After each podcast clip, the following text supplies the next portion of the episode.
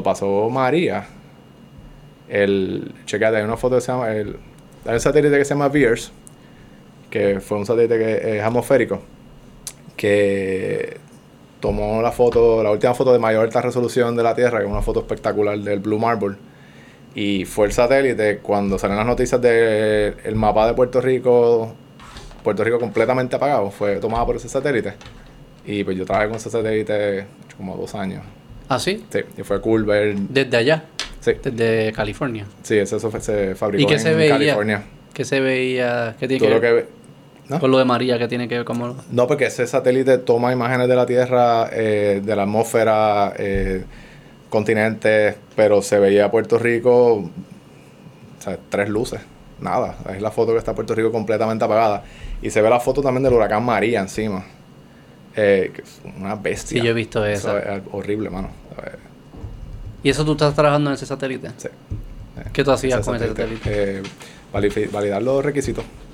¿Qué significa? El sistema tiene, eh, cuando tú diseñas un sistema, tú defines todas las cosas que va a hacer. Este sistema tiene que colectar eh, data en tres bandas de tanto ancho, tiene que consumir tanto power, tiene que pesar tanto, tiene que procesar data. Y esas son especificaciones que definen cómo se va a construir un sistema. Y al tú construirlo, pues diseñas procesos de validación en donde tú vas verificando que todas esas cosas son las que son. Y pues mi trabajo era tomar casi 2.300, si no me acuerdo, porque ese número era grande, y trabajar con los diferentes departamentos para buscar la evidencia eh, de que todas las pruebas que se tenían que hacer para validar se, se hicieron y dónde estaba la data. Entonces se pone un paquete. Em, es- eso es todo lo que tú necesitas antes de poder lanzar un, un sistema de espacio, porque una vez está allá, está allá.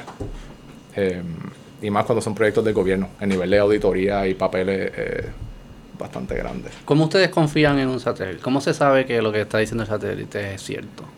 Las pruebas que se hacen en la Tierra son bast- eh, bueno, es lo más que tú puedes simular. Este, nosotros teníamos estos chambers buscando espacio. Mano, un, un túnel donde tú metes un satélite que hace un vacuum eh, y tienes radiadores que calientan y enfrían y pues simulas los ciclos de temperatura del sol, de la sombra, eh, mientras estás simulando el satélite. Eh, hay simuladores de sol que puedes poner en, en la entrada de, por ejemplo, este chamber para que simule la cantidad de luz. Tú puedes simular objetos que estás tratando de, de detectar. Hay un montón de cosas. O sea, que se, sí. simu- hace- se hacen muchas simulaciones Sí. antes de enviarlo. Todo. Las Para- vibraciones del cuando va a salir al espacio, tú lo pones en estos estos, estos rumblers. Es un- una mesa gigante que se mueve en todas direcciones para vibrar shock, cantazo. Eh, tú simulas hasta, hasta, hasta shock de transporte. Cuando lo vas a mover el satélite de un lado al otro, que tiene que guiar en un truck, tiene que aguantar el viaje antes de llegar al Claro. satélite. Aunque se, las condiciones ambientales del satélite, del cohete donde va a despegar son más fuertes, pero todo eso se prepara. Sí, es una locura. Eh, la documentación para tú mover un satélite. Yo hice una guía de transporte y, y no era necesariamente mi trabajo, pero estaba aprendiendo a hacer eso, de cómo tú mueves un satélite, eh, cuántas horas puede una persona conducir, cuáles son los requisitos del truck, si el truck se daña, cuáles son los sistemas de redundancia, porque eso tiene que estar en un ambiente controlado. Ahí, eh, en verdad está en cool. es complicado. Es nítido, es variado. Digo que el problema, el, el espacio de diseñar sistemas a esa escala es fascinante, mano. Me imagino que hay tantas tantas mentes y tantas profesiones y Sí. que tienen que poder colaborar y, y son muchos muchos pasitos para hacer algo bien bien cabrón. Que después de- para ver una foto. Digo, no, hace foto. mucho pa- No, es toda la información que trae. Toda la información Sí, que no, trae. no, Este el mundo moderno fue imposible generaciones para poder entender, eh, hacer updates a los modelos Ah, de... mira, mira. Sí, esa foto, el satélite de NOAA. Eh, sí, bueno, es bien cool. Es bien Esa cool. es como No la de Corea. ¿Tú has visto la de Corea del Norte y Corea del Sur? No. ¿Nunca has visto? Ponla, búscate ahí. Eh, Corea del Sur y Corea del Norte. De noche se ve así siempre. Corea del Sur ahí súper brillante, con todas las luces prendidas, qué sé yo, y Corea del Norte apagado. Sí. Eh, Es otra perspectiva, poder ver el, el planeta desde el espacio y, y todo lo que viene con eso. eh, es un producto al fin y al cabo, ¿verdad? Es un producto de data que te permite a ti hacer mejores análisis de clima, planificación. Pero hay algo espiritual también. Hay algo, sí, filosófico, espiritual. Siempre ese, tú has visto el meme que es de. que sale como que. así, la foto de, de, de la galaxia y, y, sale como que lo chiquito que tú eres y como que tú dices, ahí tú estás quejándote que el agua está fría, qué sé yo, una bobería como esa. y Yep. es como que, mira, you're, mira, you're shit. You're meaningless. Que la esta- la de James, estas son las nuevas que están saliendo. Las de James Webb, sí. Pero a la misma vez, en ese puntito, existe todo lo que hasta ahora se conoce que está vivo, que ha generado algún tipo de contenido histórico. Sí. En, en ese puntito es lo que se sabe todavía que hay. So, es, es insignificante, pero extremadamente valioso a la misma vez. humano. Para mí. Sí, si lo ves desde el punto de vista de nosotros. Y para mí también. Sí. Sí, sí, Pero no, quizás somos una hormiga para otro. Quién sabe. Maybe. Pero sí es fascinante. Te estaba preguntando de cómo uno valida lo de los satélites. Digo, estamos grabando, by the way. Sí. Sí, sí. Hola, David. Yo vine a hablar, mucho gusto. ¿Cómo estás? Que cómo sabemos lo de, de los satélites, como uno sabe que lo que te está diciendo es cierto, estaba pensando en lo que lo- los que creen en la conspiración de que no fuimos a la luna y Ah, sí. y, y es como si hay un si hay un solo si hay una sola fuente de información es difícil para los que son bien escépticos confiar de que sea cierta porque es capturable, es una sola fuente. Es casi como que para saber que algo es cierto tienes que tener como que múltiples fuentes confirmando lo mismo y ahí tú puedes decir "Ah, que eso es cierto. Yo, múltiples fuentes y también quizás el nivel de, de lenguaje o de validación. ¿Cómo tú explicas que algo es cierto? O sea, ¿Cómo tú explicas que... Lo contrasta con algo que es falso. Sí, pero digo, una persona... no, aquí se puede... Bueno, no voy a hablar de, de, de- de COVID. porque no se puede hablar de COVID? no se pregunta, ¿verdad? Pero, por ejemplo, Sí, el- claro. eh, la- estas teorías, ¿verdad? Claro de, que se que, puede hablar de COVID. de que te ponían un chip Ajá. y el debate, ¿verdad? Sí. Yo he tenido toda mi carrera en tecnología, he trabajado desde satélites hasta aviones hasta carros y me fascina el concepto de tecnología. Todos los días leo tecnología. Y, y por más teoría de conspiración está lo que es objetivo que tú puedes hacer y pues basado en mi conocimiento, yo encuentro eso extremadamente absurdo. Lo del chip. Sí, absurdo. Pero puedo ver como una persona que no ha tenido eh, con una carrera en tecnología, no es quizás tan difícil, porque es que el punto de referencia es completamente distinto. Eh, Porque tú Mi dices. conocimiento de lo que es posible en tecnología es distinto al de una persona que no ha pasado 18 Pero no años es imposible que haya un chip. No estoy diciendo que hay un chip, by the way. antes de que me griten. Ah, ¿De mira, esto, antes de entrar. eh, ¿La mira, de Corea? Wow. Eso parece un dibujo. Eh. No seguro. Pero ni en, Pyong- en Pyongyang se ve algo, ¿no? Dale. Cabrón, mira eso. Wow. Estás ponchando esa. que es increíble. eh, Que la gente lo vea también. Lo de. Wow. Da contexto. Sí. Y en verdad eso es. O sea, eso es mala suerte. Nacer en donde no es. Y, y estar tan cerca.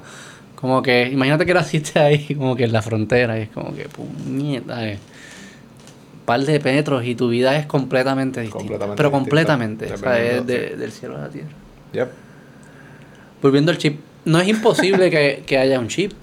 Eso no es un imposible. O sea, vamos, vamos a Es posible que, que ¿Que haya un chip. un chip pequeño? Claro, porque ya existen. Puede ser posible que haya un chip pequeño. Y es posible que una empresa con malas intenciones o buenas intenciones, digamos, le meta un chip adentro. Es posible que haya un chip pequeño. La pregunta es que haya un chip pequeño que haga qué. Y ahí es donde está la diferencia. Un chip pequeño que haga que, que sea una un conspiración que todos los países estén alineados, los gobiernos. O sea, como que para mí eso es lo que lo hace Sí, complejo. pero a nivel de que tú tengas un chip que controla a personas y que esa es la intención de hacer COVID, pues ya estás en un stretch. Tú puedes tener un chip que quizás te medía algún fluido y hasta ahí llegaste. Claro, O la temperatura de la sangre, eso es lo que sea. claro. Pero, si no es consensual también está mal. O sea, que aunque te pongan un chip No, es- Sí, sí. no estamos debatiendo si es malo o no. que se están sacando data. La pregunta es si tú linkear una enfermedad con la asunción de que algo es tecnológicamente imposible, de que tú tengas un chip que controla a una persona y que de eso se haga una historia que alguien cree. Pero también, pero vamos a romper la... No es que sea ni bueno ni... No, No, no, sí, sí. Sin digo, consentimiento, el aspecto de privacidad y hay otras cosas, pero... eh, sí, sí, digo, aunque eso, lo de privacidad, o sea, de- claramente se la pasan por el culo lo de privacidad, eso que, eso que pues, y meterte un chip dentro del cuerpo, pues, yo creo que lo pudiesen hacer. Sí. No estoy diciendo que lo hicieron. También tú pudieses decir que no fue que organiza, se inventaron el COVID. Fue como que surgió el COVID y vieron una oportunidad para decir, ah, pues esta es nuestra entrada para meterle el chip. Yo creo que no está, yo no, yo no soy pro chip, yo no creo que esto es lo que está sucediendo. Este y yo no, no sé si estas personas que creen estas cosas son convencibles racionalmente de que lo que ellos creen es falso. Yo creo que hay muchos elementos religiosos de... O sea, tú le puedes traer mucha evidencia y van a decir, no, pero es que... Esta, ah, no, es que este tipo dijo esto una vez y, y entonces hacen unos lips y entonces llegan a unas conclusiones que no son lógicas. O dicen, no, me lo estás trayendo de una fuente que, que es parte de la conspiración. O sea, como que no hay forma de... Entonces yo no, no hay forma de probar si lo tuyo es cierto y es falso y entonces ya, ya, está, ya entraste a otro realm, que es el realm de la fe. Por eso, en, en ingeniería, y eso es una de las cosas que me encanta de ingeniería y la ciencia, es, tú eres objetivo. Claro. Tú tratas de entender leyes de física, le- cuáles son las leyes que rigen algún sistema, cómo tú construyes un problema, cómo tú resuelves un problema. Ahí, ahí no hay opiniones. Lo que tú no puedes demostrar no aplica Dicen, no sé. a un sistema. No sabes. Si puedes buscar algo, pero es, es, es objetivo. Y sí, siempre habrá gente que tú no vas a, a convencer, pero digo, también importa el nivel en el que tú comunicas la información, porque si tu evidencia de que algo es cierto requiere un nivel de expertise que la mayor parte de la población quizás no tengan, pues es más difícil que tú establezcas un cierto de credibilidad porque la gente ni te entiende. Sí. Y ahí yo creo que es lo donde viene un disconnect de las teorías de conspiración eh, y pues quizás también un poco de la responsabilidad que tienen que tomar las personas que están explicando, ¿verdad? Sí, la comunicación aquí es clave. La comunicación es importante. Y fallaron bastante. Mm. Y yo creo que si fallan también en... Si fallan en cosas que son más básicas, que cualquiera pudiese entender, entonces estás enviando señales de que pues ya no confío en ti en ninguna. Entonces, como que si empiezan a decir eh, eh, lo de la... Bueno, vamos a entrar en COVID. Lo de las mascarillas, funcionan, no funcionan, y están cambiando todo el tiempo, o no son honestos diciendo, mira, no sabemos, pero vamos a tratar de usarlas, y luego validamos, y si funcionan seguimos, y si no las paramos. Eh, lo mismo con los, los niños en las escuelas, lo de la vacuna que decían que, que, que no iba a contagiar, ¿verdad? Que, te iba, que, que iba a, re- a- eliminar el contagio. Eso resultó ser falso. Pero eh, después decían, no, yo nunca dije eso. Bueno, pues que sí lo dijiste. O sea, como que si, si no hay una honestidad en muchas de estas cosas, lo que estás abriendo la puerta para los que, los, de- los que creen en conspiración y los que quieren creer que existe una conspiración, porque hay como un apetito de que existan, te la estás poniendo más fácil. O sea, como que si tú eres honesto, para mí la ciencia tú dices, mira, yo no sé, yo no estoy seguro. Este, sé que es complicado cuando está, se mezcla la política con la ciencia, entonces estás también tratando de comunicar en medio de una pandemia y cómo la gente se comporta y lo que fuese, y a veces pues tienes que quizás mentir o esconder cosas, o crees que debes mentir o esconder cosas para que la gente se comporta como tú quieres que se comporten. Pero es Sé que es responsabilidad complejo, pero del hay que ser- hay- en buscar. Ahí, ahí viene la parte de, toda la persona tiene Sí, pero... debe tener la responsabilidad o Pero ponle que- ponle que me dice- de buscar pues yo no soy yo no tengo nada que ver con con ninguna life sciences yo Sí, soy sí. ingeniería y tecnología so, yo desde cómo funciona el cuerpo de eso no es mi campo qué tiene que ver con salud tampoco es mi campo so, yo dependo verdad de lo que los expertos dicen pero yo no tomo lo que los expertos dicen a, a carta Sí, blanca. por dado. Yo- Me tienes que enseñar, show your work y para ver si tiene yo quiero lógica. entender la razón, yo quiero entender y quiero entender los dos puntos, porque la persona que no te cree, ¿por qué no te cree la persona? Y, y pues Claro. formo mi opinión. Claro. Y pues dentro de esa opinión yo establezco un, establecí un constructo de que yo voy a hacer las cosas que sean necesarias para protegerme a mí y proteger a mi esposa. A mí no me importa lo que la gente diga del aspecto político, mis derechos, no, a mí no, nada de eso me importa, a mí me interesa no enfermarme y no enfermar a nadie. O sea, yo voy a hacer lo que la ciencia me dice, Sí, lo y que tú yo te- entiendo. eh, y siendo otra vez ah, ingeniero, balance de riesgo. Tengo esta información, tengo esta información, Claro. que tiene más credibilidad, que entiendo que no, y, te establezco una opinión. Claro. Y sé que es mucho trabajo, pero así es como clavan a todo el mundo. Si No, tú pero yo no estoy- pasas el sí, sí. trabajo buscando la verdad o tratando de entenderla, de verdad, para que puedas formar una opinión, yo creo. Sí, es una pero es uno que eso no es tan común, eso no, eso, que eso es lo que debería ser, yo estoy de acuerdo, porque es la mejor forma de tomar decisiones. Pero no siento que es tan común en las personas. Este, y no es tan común tampoco como la gente comunica. Cuando las- los que están comunicando, como comu- comunican de una forma mucho más dogmática, diciendo esto es esto porque es cierto, porque, o porque yo lo digo, porque lo dice el CDC o lo dice, ¿verdad? Usan la autoridad más como, en vez de la lógica, usan la autoridad para que la gente crea lo que están diciendo. Y, y, y no hubo tanta apertura como para puntos de vista alternos o conversaciones largas, que al final es lo que hay, por ejemplo, por eso a mí me gusta hacer este, este programa, porque es, a ver, no, no es aquí venir a decir lo que pensamos, es, es tratar de descifrarlo como lo pensamos, porque para que la gente escuche la lógica y ellos lleguen a la conclusión de que si mi conclusión sigue un patrón lógico o no lo sigue. A mí me importa más que aprendan a pensar más que estén de acuerdo con mis opiniones. Hay una cosa que escuché bastante temprano cuando pasó lo de 9-11 que nunca entendí, ¿verdad? Este, no me acuerdo quién fue el político, pero él hablaba de los de, de unknown unknowns. Y es esta, este concepto, ¿verdad? De que tú no sabes lo que tú no sabes. Ah, sí, sí. Y, y eso, y eso tiene muchísimas implicaciones. Claro. Ahora entiendo, en aquel momento eh, Sí, eso es resonó un poco, pero no entendía el contexto. Y, y lo, esto de que tú no sabes lo que tú no sabes, que es una forma de tú evaluar sistemas en ingeniería, ¿verdad? Que son los riesgos para tratar de anticiparlo. Es algo que tú puedes, que, que uno puede aplicar a, a todo lo que uno ve para tratar de entender más de un problema o de una situación. O sea, estas cosas te abren la mente, no sé. Pero yo, yo perspectiva. contigo, yo estoy contigo, pero oye, también hay que, hay que estar claro de que to- toma tiempo y no todo el mundo tiene el mismo tiempo. Y no tienen que aceptar algunos dogmas, porque tú no puedes estar investigando absolutamente todo de la vida. De cómo funciona, ah, si la nevera funciona, no va a funcionar, por qué funciona, ah, General Electric me está mintiendo, o el carro. Hay cosas que tú tienes que decir, mira, sabes que no me interesa, yo confío en los expertos y funcionan y, Sí, los dejo a un lado. Pero para mí es importante que, todo, que, que uno, para bueno, para mí, ¿verdad? Yo, como yo vivo mi vida y cuando tenga mis hijos y como me comparto con mi esposa, eh, tiene que haber eh, una, una semilla de curiosidad de algo. Tú no sí, puedes sí, vivir tu vida aceptando, Ah, no, co- yo- consumiendo información, no digiriéndola y Claro. no haciendo nada. o sea, hay- mucho valor en lo que uno está expuesto todo. o sea, este este año que llevo en Puerto Rico, Y eso es un bombardeo de información. Y la curiosidad como que se, se mata de alguna forma, porque los niños son bien curiosos. Sí. Y la educación, no sé qué es, no sé si el sistema de educación o qué es, algo pasa que la mata. No, no, no es encouraged socialmente necesaria. El que, el, el que hace muchas preguntas, el que es Sí. inquisitivo, el que dice, mira, en verdad no entiendo, me explícamelo de nuevo, o no me tiene sentido. Eso como que culturalmente, por lo menos aquí en Puerto Rico, no parece ser como un, un valor que se le da a, a que las personas lo tengan, los niños lo es desarrollen. crítica, mano, para cualquier Es sociedad. todo. El- el- Yo no sé qué es sin curiosidad. Y más ahora que tienes acceso a todo. O sea, todos tenemos acceso a toda la información del mundo. En cualquier momento.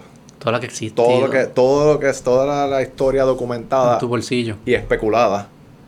Tenemos acceso. Sea, tú te puedes enseñar lo que tú quieras. En cualquier puedes aprender lo que tú quieras, en cualquier momento. Tú puedes saber algo que pasa en el planeta en cualquier momento. Y es fascinante poder tener esa herramienta. Pero también, no sé, siento que deben haber mecanismos que te ayuden a, a utilizarla más para tu crecimiento. El crecimiento también es como que algo, esa misma que reacción quizás que tú tuviste. Yo, garete, porque cuando yo estaba en high school, cuando yo estaba en high school, no, no, ese no es mi punto. TikTok, TikTok. Cuando yo estaba en high school, eh, hermano, si tú te gustaba estudiar, tú, tú eras un nerdo, ¿verdad? Tú eras un toto, todo el mundo te hacía bullying. Pero de adulto, Sí, cambia bien rápido. se invierte completamente. Aguanta, si eso no estás haciendo nada con tu vida, no estás haciendo, no, pues es distinto porque si, estu o sea, si estás estudiando o estás, no tienes que, ni que estudiar, sea, si tienes algún craft que tú eres bueno y te dedicas, Sí.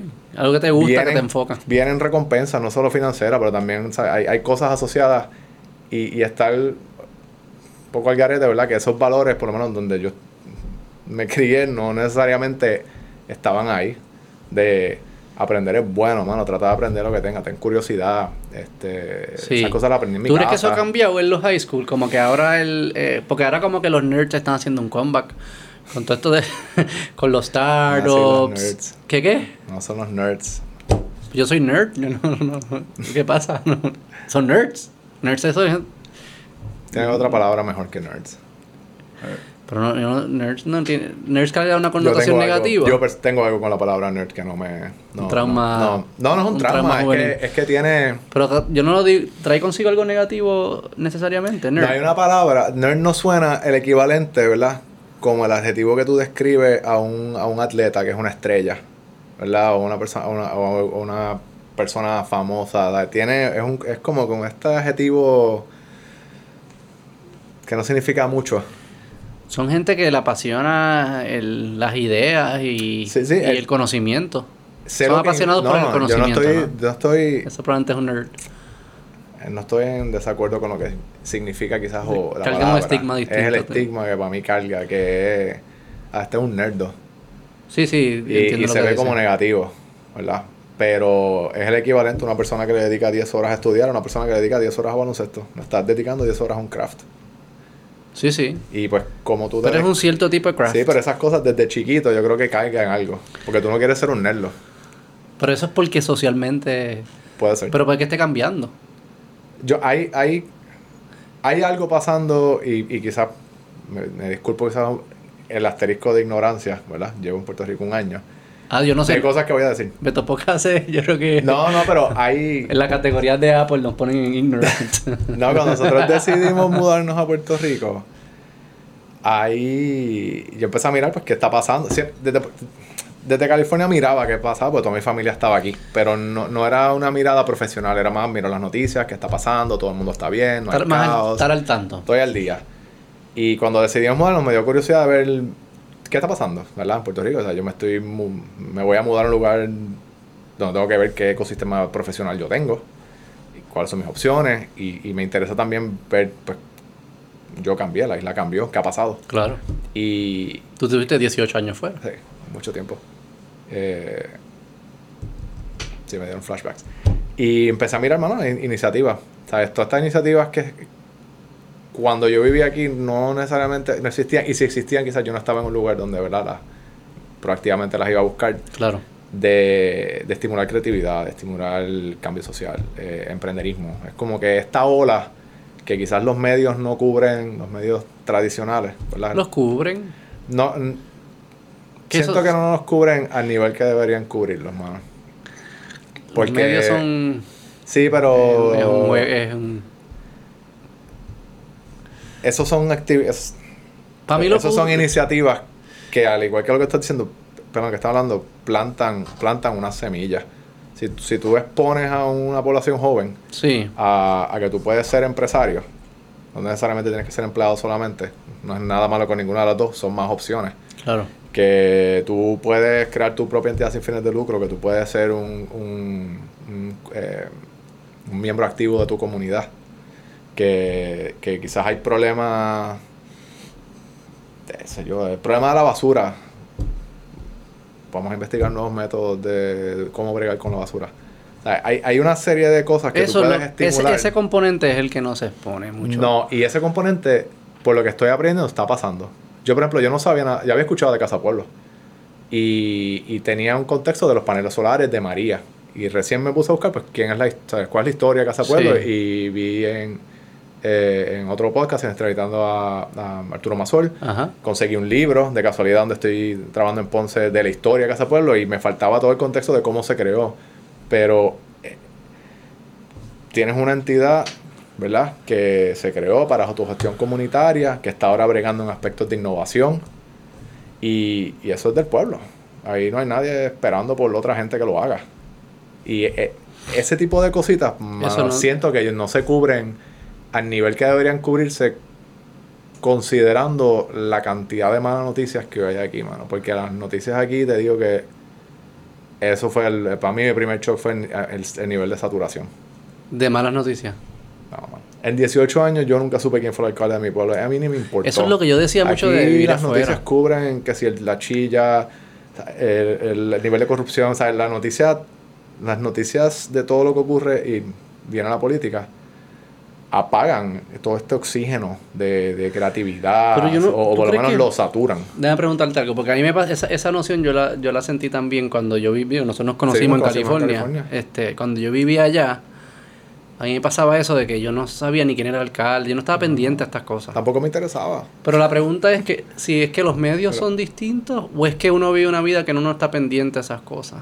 Porque me sospecharía que los medios, los medios no pueden ser tan distintos. Si yo hubiese aprendido las noticias allá, no creo que hubiese sido muy distinto. Hubiese sido lo mismo unas peleas y qué sé yo qué carajo. Puede ser uno está de, pendiente. pero quizás en función de donde nosotros vivimos. O sea, nosotros vivimos en un lugar donde Sí, quizás los problemas socioeconómicos sí, funcionan. La- eh, tú no escuchas noticias y protestas de la luz porque la luz no se va. Sí, sí, lo no. mismo del agua. Pero si estás en Flint, ¿verdad? En Michigan, Me el problema de agua, o sea, lo tomo con pinzas, pero no, no lo tomo con pinzas, lo digo con pinzas de que en donde yo estuve, pues la situación era distinta y el, el enfoque era... Pero yo creo que Tú te puedes enfocar más en tu vida profesional porque estas cosas de infraestructura están establecidas y funcionan. funcionan. Y aquí hay cosas que se pueden mejorar y como se pueden mejorar constantemente porque no se mejoran, eso es lo que toma el center stage. Abru- y abruma, y abruma. Sí, abruma. Pero lo más que ahí me abruman, entonces no es, no es que me estén, no es que me estén diciendo que estas cosas están pasando. Primero no me las tienen que decir, porque las vivimos, lo sabemos. Pero es el enfoque que se le da de cómo es que se, entonces, cuál es la salida a resolverse. ¿Cómo, cómo lo vamos a resolver? Yo creo que se enfoca demasiado en la, en, en- en- en la política, en el rol del gobierno, y, y todo es lo llevan hasta el punto que entonces todo, todo es culpa del gobierno y es como que... per- va- yo creo que si, si, si es culpa de ellos y decimos que ellos se hagan responsables, se van a meter más y la van a cagar más. Como que llega un punto, es como que déjennos hacernos, déjennos hacer... ¿Sabes? Casa Pueblo lo hizo, Pero es que yo no creo que... aparte. Ahí es la diferencia. Yo no creo que déjenos. Sálganse. vamos a hacerlo. No, no, no, déjennos. pesa- pues, Sí, pero... pero esa- que empiece de nosotros. parte. Pero Tiene- nosotros somos los que estamos la pidiendo que se metan. Pero nosotros somos los que estamos pidiendo que se metan. Sí, pero... y los medios y los líderes. eso, le- le- tiene que surgir más gente como usted, Ay. como tú, o lo que tú estás diciendo que no que, que existen y quizás uno no se da cuenta de gente que dijo, mira, yo lo voy a hacer yo, olvídate, mí- yo, no- yo voy a resolver lo de basura yo. Estas yo no necesito que el alcalde me dé permiso. Sí, que otras cosas. Yo estoy tratando de resolver que. Perdón, resolver no. Tratando de educarme en qué cosas están pasando en Puerto Rico. Para poder entender pues, con quién me quiero conectar, cómo Mm. puedo aprender más. Eh, es, es- es- es interesante porque es un aspecto que no tiene nada que ver con ingeniería. Porque es un poco, o sea, es más social Sí. pero para mí sí tiene un overlap porque a mí me interesa ingeniería la base de ingeniería es identificar soluciones a problemas y crear soluciones a problemas y eso conlleva ¿verdad? una serie de skills de creatividad, problem solving y eso y, y uno hace eso para mayormente industrias privadas tú te vas y haces un trabajo y diseñas un producto haces un app, lo que sea cómo tú coges esos conceptos y los aplicas de una forma en que puedas tener un impacto comunitario que sea permanente, que sea lucrativo, ¿verdad? que levante, que sea un motor de economía para una comunidad. Y pues eso tiene obviamente implicaciones políticos, o sea, socioeconómicas, porque estás buscando quizás cómo mover estos procesos o mentalidad quizás que es de compañía, que lo puedes aplicar a una ciudad, a, un pueblo. Eh, Pero no sé por qué hacer la distinción de que unas cosas son como unas cosas son privadas y otras cosas. Para mí todas las cosas pueden ser o públicas o privadas, eso es una decisión de nosotros.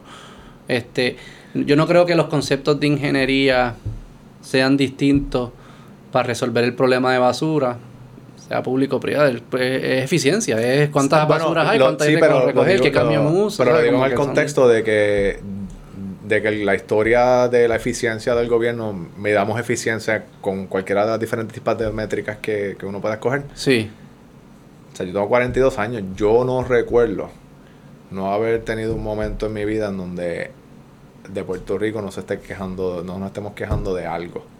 El problema de la luz no es nuevo. El problema del agua, en, o sea, agua que, es- que, que hay racionamiento en una isla no es nuevo.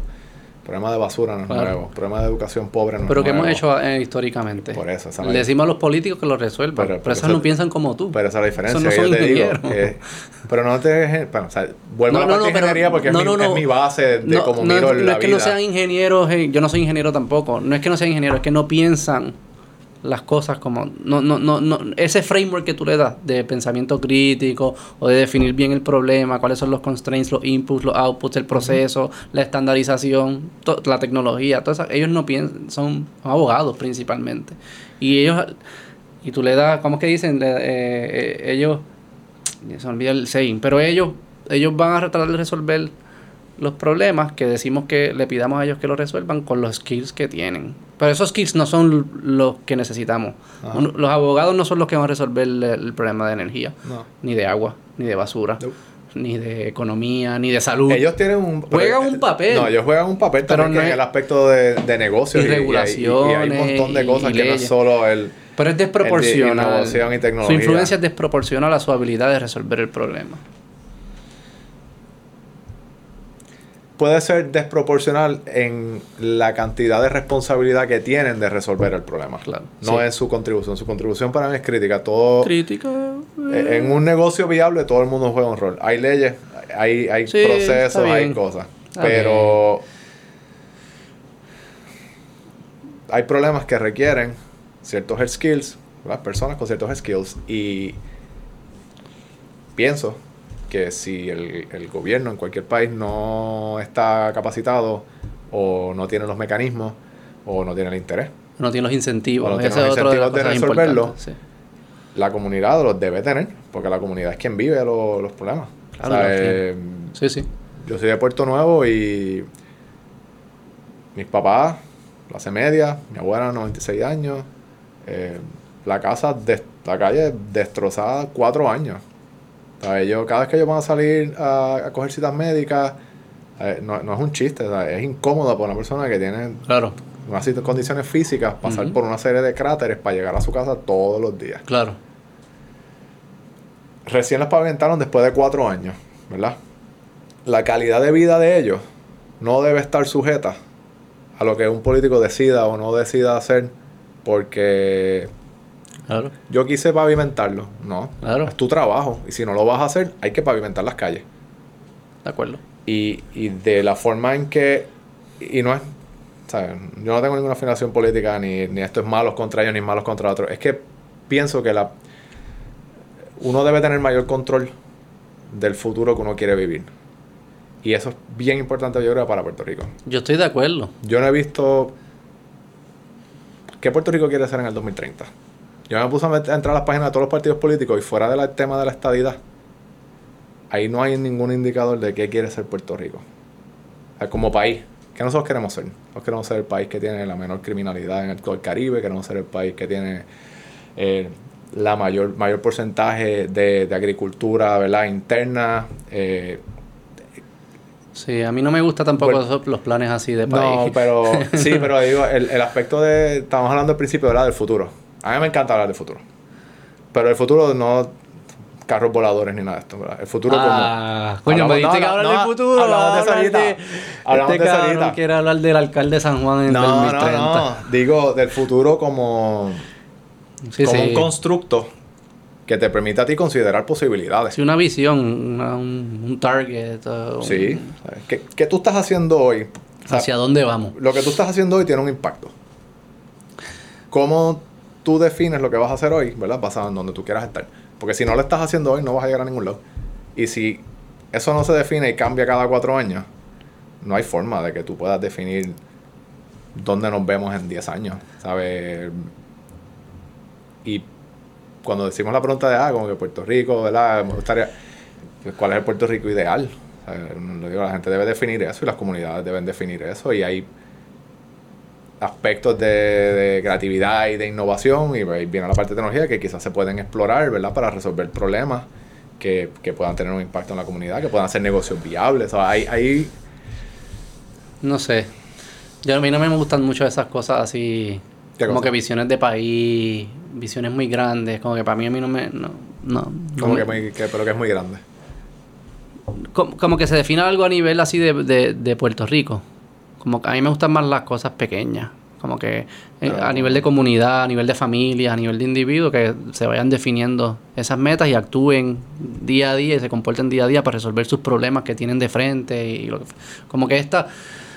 A mí mi preocupación cuando se crean estas visiones así de país, como que también vienen los políticos, entonces empiezan a escoger, estas son las, las tres industrias que vamos, las otras industrias no nos importan, y entonces ya es como que, ya es como que hasta planificada, cuando sabemos que, que estas cosas uno trata, tienes que permitir espacios para que haya muchos experimentos de qué son las cosas que van a funcionar y qué no, y tratar, traer and error. O sea, tú, ¿verdad? tú trabajas en un mundo de startups y lo que fuese. Los centros de innovación y de investigación que, deben existir. Claro, pero que es casi como que la visión de país que yo tuviese es un país eh, yo no te diría cómo se vería, cómo se vería específicamente qué industrias haríamos y lo que fuese, sino más como que, eh, que sea un país que tenga una energía curiosa, que se surjan centros de innovación, donde se estén haciendo muchos experimentos, que sea una, una, una sociedad que valora la investigación y la ciencia. Casi es más como que más meta, es más, más a nivel de proceso, más que específico. Vamos a estudiar aging, vamos a estudiar AI. No, no estoy de acuerdo No, no, seamos específicos. vamos a crear los valores para que florezca de la forma crear que crear ejemplos que la gente pueda aplicar. Sí, para, para aspirar Para poder aplicar esos conocimientos, ¿verdad? Este, no sé cuánto. Cuando tú cogías clases de matemática en la escuela, Ajá. ¿cuántas cosas en la escuela tú cogías que nadie te decía porque tú las aprendías? Todas. Digo, no decir todas, pero la mayoría. Ahí ya y tú con eso empiezas cero curiosidad, cero aplicación. No me estás diciendo por qué yo tengo que aprender diferentes ecuaciones diferenciales. Y, y el por qué yo creo que es importante. De tener un. Y, y, y quizás, ¿sabes? El comentario que dice, por ejemplo, es. Sabemos que, sabemos que Puerto Rico, Puerto Rico es una isla. Entonces nosotros tenemos un espacio limitado, con una serie de recursos limitados. La basura no se reduce. Aquí no se recicla. Es un problema. ¿verdad? Fuera de buscar más vertederos, si es que eso es la solución, aquí se puede explorar qué otras alternativas hay. Y eso no tiene nada que ver con el gobierno. Eso puede ser una industria. Pero culturalmente lo vemos, lo le depositamos esos problemas al gobierno. Y eso yo estoy de acuerdo contigo que tenemos que cambiar y abandonar esa filosofía. Porque esos problemas se depositan hasta el, el gobierno hasta que te lleguen a la puerta. Porque entonces después se convierten en tus problemas. Sí, pero decimos que quien es responsable de resolverlo, quien es culpable de que no esté funcionando y quien es responsable de resolverlo, sigue siendo el gobierno. Y entonces escoge un otro alcalde porque te promete que te va a resolver ese problema, lo que fue. Y seguimos en ese ciclo. Pero nunca entra. No, no, yo estoy de acuerdo con. Yo estamos. pero que, empieza con una mentalidad distinta. Es un mindset distinto. Es un mindset de decir: el problema es nuestro y lo resolvemos nosotros. Y el problema de que la calle haya huecos en la calle no es un problema político, es un problema científico, de ingeniería, de materiales y de lo que fuese, y debemos diseñar unos sistemas que pongan a las mejores mentes, incentiven a las mejores mentes a resolver ese problema y que ellas se puedan lucrar también, que puedan vivir de eso, porque eso, eso también, como que estos problemas eh, quieren que la gente los resuelva pero que sea non-profit casi siempre, o que sea una... Pero no, eso hay que cambiarlo. Son problemas técnicos y las mejores mentes los tienen que resolver. para que exista un negocio tiene que ser un, tiene que tener un modelo de negocio viable, para que sea sostenible. Pero una mentalidad que esos problemas, como antes los atendía el gobierno, o no los atendía, eran responsabilidad, del gobierno, aunque no lo hicieran, pues son problemas sociales. Y los problemas sociales las empresas no los resuelven, que son mentiras.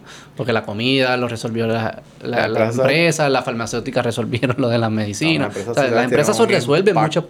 Increíble.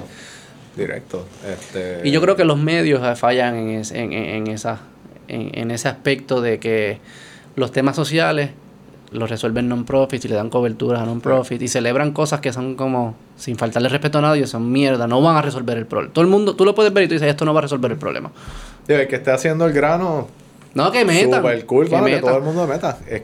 Pero no podemos decir que todo es bueno. Celebrar todo no es, bueno, David. Mm, bueno, no digo celebrar todo. Y, y bueno también es objetivo con referencia a algo. Bueno para resolver el problema que todos identificamos que era un problema. Como que hay cosas que hay que estar celebrando. Hay cosas que tú dices como que me gusta la iniciativa, me gusta la iniciativa, hay gente que esté tratando, pero también es importante que haya un notch y diga, ¿sabes qué? Eso no va a tener el impacto que tú estás diciendo, vamos a enfocarlo de esta forma. Eso lo hace el mercado súper bien. O sea, los inversionistas te hacen eso, tú que estás en ese mundo de startup o has estado, el mercado te habla bien claro y dice, esto no está resolviendo el problema, no vamos a comprarte el producto. Ese es el mercado diciéndote, me gusta, no te está diciendo que es una mala persona, te está diciendo, me gusta tu energía, lo que fuese, pero, No, pero tu claro, solución no resuelve el Pero es que problema. las soluciones a los problemas no son personales. Y esa Pues, es otra. son Que la gente objetivas. nunca debe tener o sentirse ofendida porque la solución que propuso, la que trató, no fue escogida porque no es una solución a un problema.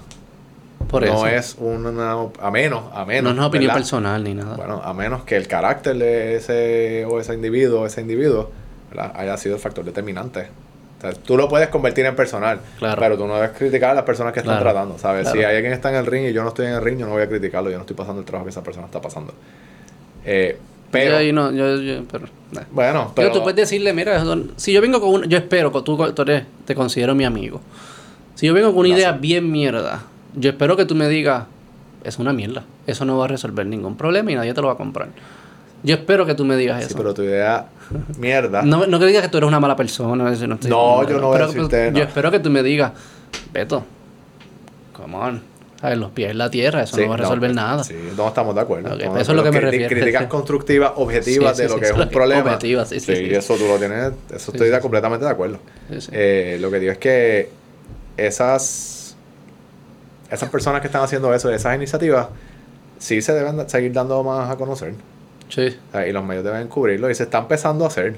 Pero es... También los medios son un negocio, ese es el reto que ellos tienen también. Sí. La gente no lee noticias buenas. Pero yo pienso que a medida que empiezan a ocurrir ejemplos que empiezan a cubrir, va, va, va- va a pasar. Digo, es que tiene, es que no hay, es que no hay de otro, porque es que ya yo sé cuál, o sea, nosotros sabemos cuál es la alternativa. Si las cosas no cambian, va hablando del, o sea, otra vez del, este concepto del futuro, tú puedes extrapolar a dónde está Puerto Rico en 10 años. ¿Qué tú crees que va a ser Puerto Rico en 10 años? Que yo creo, o que ¿Crees? yo quiero, creo. No, no, no. ¿Qué- ¿Con cuál quieres empezar? ¿Con la creo. que quieres o con Bueno, la que está crees? lo que creo, está lo que quisiera, está lo que cree. Esto se llama el cono de incertidumbre. ¿Cuál, espérate, con la que quieres? ¿Cuáles son las tres? Eh, la que creo. La que creo La que, va a pasar, que, es la más probable, es lo que significa, me imagino. mm, la que creo es extrapolando en el presente, ¿verdad? Si todo sigue como va, si la población de Puerto Rico sigue en decrecimiento, si la tasa de mortalidad sigue siendo mayor que la de natalidad, que eso está pasando en todos los países, pero si seguimos en ese rate, pues sí hay bastante probabilidad de que en Puerto Rico pues haya X cantidad de porcentaje menos Sí, en los sí. próximos años. Si Esa es lineal. Por eso hay, una, hay un aspecto lineal de... Sigue habiendo un éxodo, ¿verdad? De mente. Siguen yéndose médicos, siguen yéndose profesionales. eh, eso tiene un efecto de segundo orden en Puerto Rico, ¿verdad? Porque se van, así que crean... Esa situación crea más problemas para los que están aquí. O más oportunidades, si lo ves desde el punto de vista de negocio. Todos los problemas son oportunidades. Eh, las cosas se pueden ir deteriorando. Yo, yo no... Eso que eso suena que eh, en 10 años es más o menos lo mismo. si todo va como va, ¿qué, No va qué- qué indicador puede ser distinto? O sea, yo Ok. no sé cómo se está Pero eso sería cierto siempre, ¿no? No, ¿En qué momento no sería cierto? tú puedes influir en el futuro. No, no, no, que, que, que, que mirando hacia el futuro no parezca que todo va a aparecer, todo se va No, a quedar igual. el, el, esa, guay, que podemos entrar en aspectos filosóficos. El, el futuro, ¿verdad? El, el constructo del futuro como este espacio que no ha ocurrido. ¿verdad? Es una serie, son diferentes opciones que tienen diferentes probabilidades de ocurrir Ujú. basado en las cosas que tú hagas ahora. El futuro no está fijo, el futuro no tiene ningún hecho. No hay, there are no facts. La historia sí, pero en el futuro no. Eh, so, todo lo que tú puedas hacer ahora para cambiar ese futuro rebalancea las probabilidades, ¿verdad? De lo que puede ser. Si nada cambia, sí, tú puedes hacer una asunción de que pues todo sigue relativamente igual porque no hay nada pasando, ¿verdad? O sea, nada me dice que va a haber un cambio. no hay nada que te indique que pueda hacer un No cambio. hay una señal de cambio. No, no. Pero en las elecciones pasadas, sin entrar en política, hubo una señal de cambio por primera vez. La distribución de votos a partir de políticos. Sin entrar en partidos políticos. Difiero. Pero eso para Digo, mí- no, no, no, no difiero del fact. No, de- de- desde mi perspectiva. difiero lo que significa el fact. hubo, hubo una recomposición de lo que históricamente pasa. Y eso en, en- eso, eso puede ser una señal de algo que, que está empezando a ocurrir, que no se ha formalizado, Fair enough. pero que es un indicador de algo. Fair enough, sí, Eh, Tú oyes, mano, los comentarios que hizo Bad Bunny en el concierto eh, reflejan ciertas personas con ciertos foros expresando ciertos niveles de frustración. Lo que pasó en el 2009, 19, verano, que yo no estaba aquí, pero vi desde allá, independiente de lo que haya pasado después, refleja, o sea, todas estas son cositas que de por sí. Pero que que... quizás re- no tienen un impacto grande, pero sí pueden representar cambios mayores que pueden que cambiar refleja, un futuro. pero para mí no... Ok, que la gente está harta. Y llega un punto está bien, pero tú- ¿a, a qué están depositando esa energía? No, la, no las están Ah, depositando lo que tú estás, venías hablando, la están depositando a que tiene que haber nuevas caras políticas. Co- y-. Y, asu- asume que, que el problema de que un gobierno no funcione son las personas que están dentro del gobierno, no es el sistema de gobierno, cómo está construido, lo que fuese. Pues puede yo- que sea cierto, puede que sea cierto, puede que no sea cierto. Para mí no hay, es menos cierto lo que ellos piensan. Todo el mundo va, como empezaba al principio, ¿verdad? Va a tomar información y va a tomar va a una posición. Eh, para mí, las personas que están empezando a, a hacer cosas por su cuenta representan un grupo de la población que cree que puede hacer cambio. Mientras eso se multiplica, Mm. ¿qué puede ser tu futuro? ¿Verdad? Lógicamente puede decir que puede ser distinto porque tú es- tienes una población ahora que está empezando a hacer cambios. Piensa distinto de lo que... Piensa distinto. Y actúa distinto. Y mientras ese grupo de personas empieza a ser distinto y amistades familiares, hijos, otras personas empiezan a saber que tú puedes hacer distinto, Mm. puede haber gente que diga, no me interesa, yo sigo con lo mío. Y puede haber gente que diga, sí, yo quiero hacer otra cosa. O yo Sí. quiero contribuir, o yo quiero ser parte de ese cambio. Sí. Los cambios en verdad no ocurren de la noche a la mañana. Y por un lado veo quizás la parte tradicional, y y digo tradicional cuando me fui, puedo volver y, ¿sabes? Perdón. cuando me fui y volví, vi la misma serie de problemas, pero los veo bajo el mismo sector. Y esta otra área o este otro sector de personas que están empezando y entidades a hacer cosas distintas, Sí. no estaba tan grande. So, en un lado puedo decir, sí, si, esto, si, si la gente que está haciendo lo mismo que llevan haciendo todos los años por los problemas que se siguen reportando todos los años, no cambia, no va a cambiar nada. Si este otro grupo de aquí empieza a crecer, las cosas pueden cambiar. Y, y ahí viene la parte de tú tener quizás un, una visión en donde la gente pueda motivarse a, a, a crear cambios. Sí. O sea, mi intención de venir aquí, yo estoy tratando de crear una compañía, no vamos a entrar mucho en detalle, ¿verdad? No, no pero, hay que entrar. pero mi interés, cuando yo vine a Puerto Rico, yo dije, ¿qué, qué yo voy a hacer? En lo que yo he trabajado, yo no tengo salida necesariamente aquí. Eh, y también estoy en otros puntos de mi vida donde tengo otros intereses. Eh, y y el, el- el tema sigue siendo de lo que a mí, lo que quiero hacer profesionalmente es tener un impacto, trabajar en tecnología y crear un negocio viable. Y que haya una intersección entre esas tres. Porque mi interés, pues, en tecnología, ingeniería, pero quiero que ese enfoque tenga un impacto. Sí. Eh, Sí, no, yo- pero quiero que sea un negocio viable, ¿verdad? Porque con eso tú puedes demostrar que tú puedes resolver un problema y, y vivir bien. Yo tampoco... eso está yo bien. Tengo mis aspiraciones en mi vida que quiero lograr. Y pues estoy tratando de, de hacer eso. Eh, y ver de qué pasa y aprender. Pero hay, hay algo pasando, mano, Sí. de verdad. Sí, yo para mí, y yo lo veo con los ojos desde cierto, afuera. Hay algo pasando que es bien energético, mano.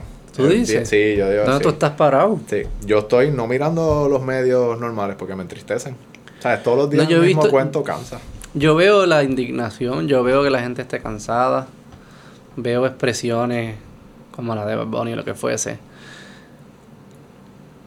No sé si eso es distinto, yo me asumo que la gente está cansada también, no sé si les- ahora hay, hay más formas de expresarlo, no sé, no- se me hace difícil separar el, eh, el, el- el ruido. Claramente, hoy en día sí hacemos más ruido de que nos molestan más las cosas, de la sustancia de, espérate, eso se va a transformar en, en buenas ideas para arreglar los problemas o, o es como un, es más un disfraz que va a resultar siendo lo mismo. Estamos depositando las soluciones de las mismas formas que las hemos depositado en los políticos, los jueces, o estamos haciendo cosas distintas. Estamos introduciendo eh, una mentalidad más analítica, de pensamiento crítico, de ciencia, de objetividad para resolver los, estos problemas o no. Como que yo estoy tratando de ver esas otras señales a ver si puedo separar lo que suena como que lo que suena algo distinto a si verdaderamente es distinto. Y eso es lo que no estoy claro. No estoy tan cerca, quizás no, no, no, no puedo, pero no siento que las ideas que suenan son tan distintas. Y que la, la mentalidad de cómo atender un problema es tan distinto.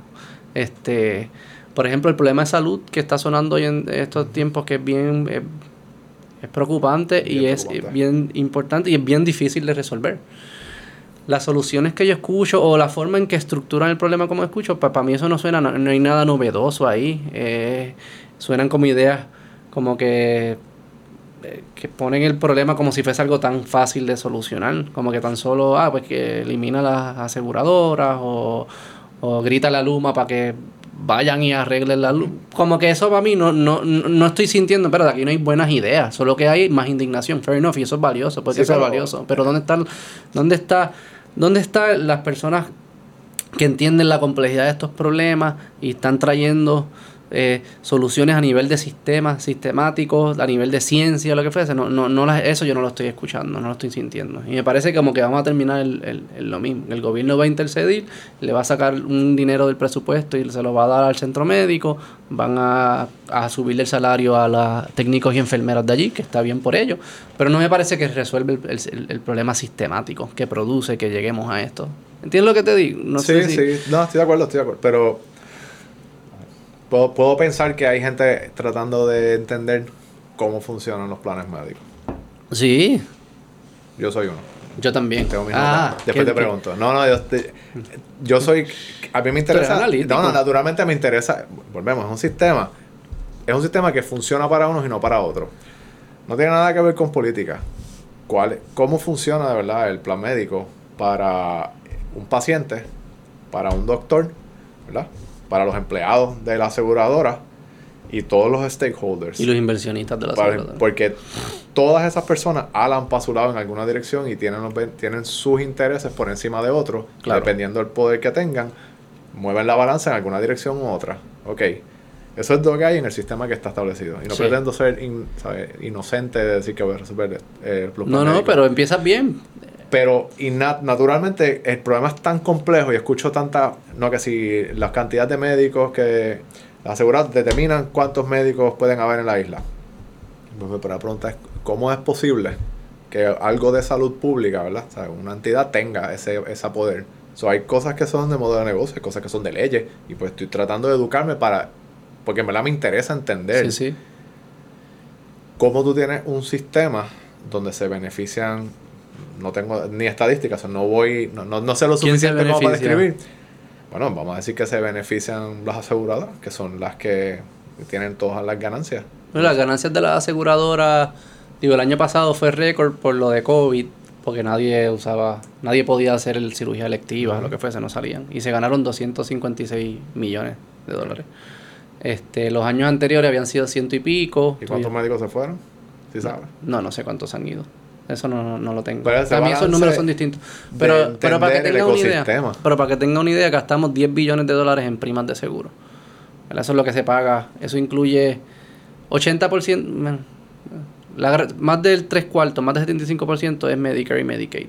O sea que eso ya lo, eso lo paga el, el gobierno federal. Lo que pagan privado, así como en los empleados de Banco Popular o algo así, eso, eso es peanuts en, en términos del total de la industria. O sea que la mayoría es gobierno federal. Pagamos 10 billones de dólares en primas, si las sumas todas. De esas 10 billones, como 8.5 billones se claim. O sea, se, Se reclamaron. se reclamaron. O sea que quedan 1.5 billones. De los 10 billones, 1.5. De esos 1.5, estoy hablando de promedios y números. ¿sabes? redondeando. Y Sí, pero yo. quien los reclama, quien los cobra. eso lo reclaman los hospitales, la, los doctores. O sea, cuando tú vas al doctor, pues eso es el, el claim. Y eso pues le pagan según las tarifas acordadas, le pagan al doctor, a los medicamentos y todo esto, la farmacéutica. Bueno, supuestamente toda la de cadena. acuerdo a las tarifas acordadas, pues, ¿verdad? La gente se está quejando. los- las que están hablando público es que las tarifas acordadas no se están honrando. Ok, pues, Ese tipo de cosas que Sure. quiero entender. Pero Que quiero escucha- entender, pero sí, sí, Ajá. y entra, y digo, no vamos a entrar en este podcast a todo eso, No. pero pa- al final de los 1.5, que es lo que sobra, Ujú. 1.2 se van en la administración del- de los planes, que eso es pues, todo lo que necesitas para correr un plan, sistemas, empleados, lo que fuese, los salarios me imagino que se pagarán bien, los ejecutivos, lo que sea. Puede estar tan inflado o no inflado eh, como alguien quisiera creer. Si lo comparas con otros países es bastante similar en términos de costos de administración como por ciento de las primas. Y sobran eh, los 300 y sobra punto 3, que son los 300 millones. De 300 millones, 200 millones varía por año. A veces se reclaman más, a veces reclaman menos en promedio. 200 millones. Digamos que es 300 millones que sobran. 300 millones, una población de 3 millones de asegurados, son 100 pesos por, por asegurado. Digamos que los gastos de salud no, no tienden a ser igual por toda la población. Como que es un 20% de la población que consume la mayoría de los gastos, los mayores y los bien enfermos. 20% de 3 millones son 600 mil personas. Si tú divides los, divides los 300 millones entre las 600 mil personas, son 500 dólares por paciente. A mí no me parece que ahí es que hay una gran oportunidad. Esas cosas son números que 100 por persona o 500 por persona me parecen números bajos. O sea, que, que decir que tan solo eliminar las aseguradoras resuelve el problema. Ah, no- y yo no sé, yo- tú no estás diciendo yo eso. no sé. Tú no estás Porque el problema no es eliminar la aseguradora. Eliminar es que no se vayan médicos. Eliminar es que haya la suficiente personal para proveerle la salud Pero- al pueblo. Y yo creo que yo le añadiría algo, y esto debe ser una decisión de todos, sin gastar más, o si queremos gastar más. Ahora mismo gastamos 12%, de la- 12-13% del G- de la economía del país se gasta en salud. Eso es más o menos lo que gasta un país europeo. Estados Unidos gasta 18%. Obviamente los países europeos tienen economías más grandes, eso que 12% de una economía más grande, pues es más dinero. Son 5 mil por paciente en vez de 3 mil por paciente que lo gastamos. La pregunta es si queremos, queremos que esos 10 billones que gastamos hoy en día compren más servicios médicos o si estamos dispuestos a pagar un poco más para entonces tener más servicios médicos. Y eso es una pregunta compleja. Eso Sí. es una pregunta compleja eh, porque a la misma vez que estamos diciendo le pagan pocos a los médicos, que quizás quisiéramos subirle las tarifas a los médicos, pero no queremos gastar más en salud. Pues de dónde sale el dinero. Ahí te dicen, ah, sale del ingreso de las aseguradoras, pero no es tanto. Entonces, ¿cómo? Y, y Pues, eso, hay que entrar porque al está detalle para tratando poder... de, tratando de optimizar las variables en un sistema que ya está establecido y que tiene un impacto. Si tú mueves esto aquí, esto es lo que pasa acá. Claro. Pues tengo curiosidad y me encantaría hablar con alguien que sepa más Sí, de yo también, aspecto de pero estoy analizándolo Si tú empezaras también. a hacer from scratch sin entrar entonces, porque también eso polariza objetivamente. Sí, ¿Cuál es el modelo de un plan médico en donde se beneficia el paciente que tiene muy buena, o sea, tiene buena salud, buena prevención, un médico que tiene Buena vida. buena vida, unos empleados de una aseguradora que tienen también un- una, una compensación que les da para vivir. Y no sale muy caro. ¿no? Y no- un- y un el gobierno paciente. que tiene, si, es necesario, ¿verdad? Pues que tiene un porcentaje de la... sea, todas estas ecuaciones siempre se optimizan por un lado. pero lo que tendemos a hacer con las otras industrias es no meterse al punto, no meternos al punto, o sea, el gobierno no se mete al punto que establece precio, ¿verdad? Y deja como que, y tú, tú, tú partiste de un punto de vista bien, bien inteligente, este, y, y se nota, o sea, tú has bregado con sistemas, tú lo sabes, tú, tú dices, aquí todos, todos, todos tienen, tienen razón y culpa, digamos, todos van a tirar para su lado, tenemos que optimizar para todos a la vez, ¿verdad? Y si tú tratas de optimizar para uno, probablemente te clavaste a otro, y en el largo plazo te clavaste al que trataste de optimizar porque el otro ya no va a hacer el trabajo. Entonces, de- distorsionar. Estás buscando un equilibrio. Lo que tú te dices, hay que buscar Sí. cuál es el equilibrio. Y lo que hemos descifrado en casi todas las industrias es que ese equilibrio se, se tiende a encontrar si tú dejas que las distintas partes puedan libremente negociar y, y tratar de llegar a acuerdos entre ellas. Bien curioso, el sistema de salud fija los precios. Te dice, ya sea Medicare, casi todas las aseguradoras se apalancan de lo que Medicare diga. Entonces Medicare dice, yo pago esto por esto, esto, por esto, esto, por esto, esto, por esto, por esto. Y es una fijada de precio. No importa cómo tú hagas el servicio como médico o cómo yo lo haga como médico, nos van a pagar lo mismo. Este, no importa, digamos, un radiólogo, si tú invertiste en la mejor máquina, más, más moderna, la del último, que saca unos rayos X espectaculares, y yo no invertí y tengo la del 1995, nos van a pagar lo mismo. Entonces, porque hay una dinámica que se da que es que, que va en contra de lo que sabemos de cómo funciona un sistema donde hay tantas partes tirando para su lado. Este, y va a ser, no sé, para mí es del... Eh, también acuérdate, muchos de estos modelos se, crearon, y, se, crearon en, uno, en, unas condiciones bien distintas de vida que eran bien distintas. Y la mentalidad era bien distinta, la situación económica La tecnología era, bien distinta. Todo era distinto. Y pues e, esos espacios se prestan, ¿ves? para, por lo menos para reevaluación. De acuerdo. Y, y pues explorar qué hay, ¿sabes? Y esa es la parte, no, no porque. No porque te dan lo que te dan, tú tienes que seguir escogiéndolo. Hay un, en ese contexto de... Sí, sí, no es, no es el status quo, no es... No, tiene que ser por No puede, hay... No sé en la entrevista y quizás Steve Jobs está quemado, pero está respeto mucho lo que la vida que tuvo. ¿Está quemado por qué? no, Steve Jobs lleva un tiempo, ¿verdad? Pues lo cubrían mucho en, en muchos ah, medios. Sí, sí. Eh, Digo, pero... No, pero... No. Creo que sigue siendo buena referencia en tecnología. No, no, buena... Sí, pero... Lo he escuchado como muchas referencias. Pero él dijo una cosa que en verdad me impactó, mano, y es, es que tú, todo el mundo alrededor tuyo lo creó alguien, excepto del aspecto natural. Claro. Y que tú puedes touch it y cambiarlo. Y te das cuenta. Y eso para mí es bien profundo, mano. Porque y él, es... y él dice que fue bien profundo cuando vio, se dio cuenta que, que los que lo hacían sabían igual de poco que él. Algo así, sí, más, sí que a veces uno se cree que quien está esperando que te, te resuelva el problema se supone que sabe más, ¿verdad? Y el, el, el, mejor experto de un problema eres tú. Tú eres quien lo vive. Tú eres el que sabe lo que ese problema te cuesta, el impacto que te da, lo que, lo que, lo que vale para ti resolver ese problema, el tiempo que te da para atrás, la calidad, lo que sea. Sí. Tú eres el mejor experto de tus problemas. Y tienes tus valores y los valores varían y cosas que tú valoras no las valoras. Yo, como que sí. No, exacto. Y es importante por eso hablar con gente, entender las perspectivas de otras personas, pero también entender que tú puedes toche y cambiarlo. Tú puedes lo que me vale es decir del futuro. El futuro de Puerto Rico puede ser, y de cualquier país, pero de Puerto Rico porque me crié aquí y me quiero ver. Y aquí estamos. Que aquí estoy y que toda mi familia, la gente que quiero, tengan un buena, una buena vida basada en lo que es bueno signifique. Que tengan su salud, tengan su educación, que... Yo diría que puedan, que tengan la esperanza y la libertad de construir la vida que ellos quieran construir. Yo no, no podemos garantizar que la gente va a tener. No debe garantizar, lo que sí puede garantizar. Pero te puedo garantizar es que, te voy a dejar que trate. Es que si no trata, no va a pasar. De acuerdo. Estoy de acuerdo. De que, que, lo, que lo persigan y. Y que tengan la energía y la esperanza de que lo pueden, lo pueden lograr y lo pueden alcanzar. Sí, bueno. Yo estoy de acuerdo con eso, con ese espíritu. Eh, hablar de basic human rights, yo creo que todo el mundo debe tener el derecho a por lo menos perseguir lo que quiere y, y pues hay cosas que espero poder en mi vida. Tengo 40, no sé hasta cuándo, no sé cuándo me, me busque la guagua. Eh, pero ver, hermano, que esos cambios empiezan, eventualmente terminan. cambiando sociedad, una sociedad. Y en verdad todo empieza con en la mente de uno.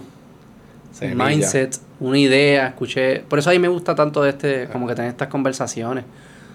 Porque, digo, yo le saco mucho, me inspira y eso, pero yo espero que los que estén escuchando, como que haya sparks de repente de esperanza o de una idea o lo que sea, y esa eso se te mete en la cabeza y, florece y, y cambió tu vida. semillas son Cambia tu vida de repente. Tú, tú sabes que algo es posible porque alguien lo hizo. O, o, alguien hizo algo que te permitió a ti imaginarte otra cosa que tú podías hacer. esto es de los role models. ¿Sabes? Tener alguien que tú puedas aspirar, que te pueda por lo menos dar una referencia de cuán lejos tú puedes imaginar, es importante. ¿Quiénes son los tuyos? Tus padres, eh, mis papás, mm. mi hermana. Mm. Eh, mi hermana y yo nos fuimos por dos caminos distintos. Eh, ella montó su negocio y yo fui a, empleado. Y ella trabajó, pero encontró que ella quería establecer su negocio este, para eh, criar sus hijos. Mm. Y, y, y pff, bueno, muchísimo respeto a todo aquel que trata de que monta su negocio, de Cualquiera. lo que sea. No, de lo que sea, no es lo mismo. En verdad, yo. Es, es otro. Ahora que estoy tratando de hacerlo después, yo, yo trabajé esos 18 años en dos compañías de 80 mil y 125 mil empleados. Yo era uno en un número, ¿sabes? Este, una, una lotería.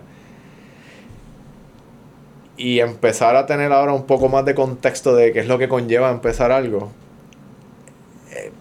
Te da humildad, ¿verdad? Ah, no, no, no. o sea, Te humilla. Humilde, humilde. Muchísimo respeto, mano, porque es un, es un hustle y, en- y, y lo que tú tienes que creer en ti, lo que tienes que hacer, eh, lo difícil que he visto te, te lo ponen los procesos de aquí eh, para tú poder arrancar. Si ya es difícil de por sí solo, le añaden No. estorbos innecesarios. No, es el día a día lo que está cabrón de todo eso. Sí, mano. el día a día.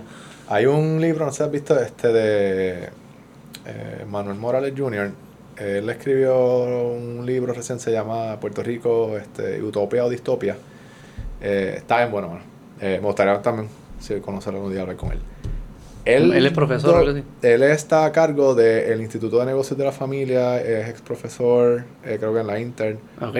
Y escribió este libro documentando... Vamos a grabar con él, viene. Lo hacemos, yo lo consigo. Ah, documentando. Eh, sí, mano, el futuro de Puerto Rico. En cierta forma, discutiendo. No discutiendo, perdón. Evidenciando, ¿verdad? Datos históricos de lo que ha pasado en Puerto Rico, eh, lo de la bancarrota y la deuda a través de los diferentes años. Eh, por ejemplo, estas ideas de que, pues, tiene un quote súper nítido que en Puerto Rico, que si no fuera por los españoles y por la naturaleza, ¿en qué se ha invertido en turismo aquí? Si la gente viene a ver las ruinas de los españoles y el yunque y la playa. Ajá. Ajá. no hay infraestructura de turismo como otros países. Eh, y pues habla de pues, estas cosas que son facts. Uno puede discutir la veracidad o no, pero toca muchos puntos que son, esto es lo que ha pasado, probablemente esto es lo que siga pasando. Y, y es interesante porque tú, para mí es súper importante poder entender todas estas cosas que, que en cierta forma nos, nos han llevado, ¿verdad? Hasta aquí.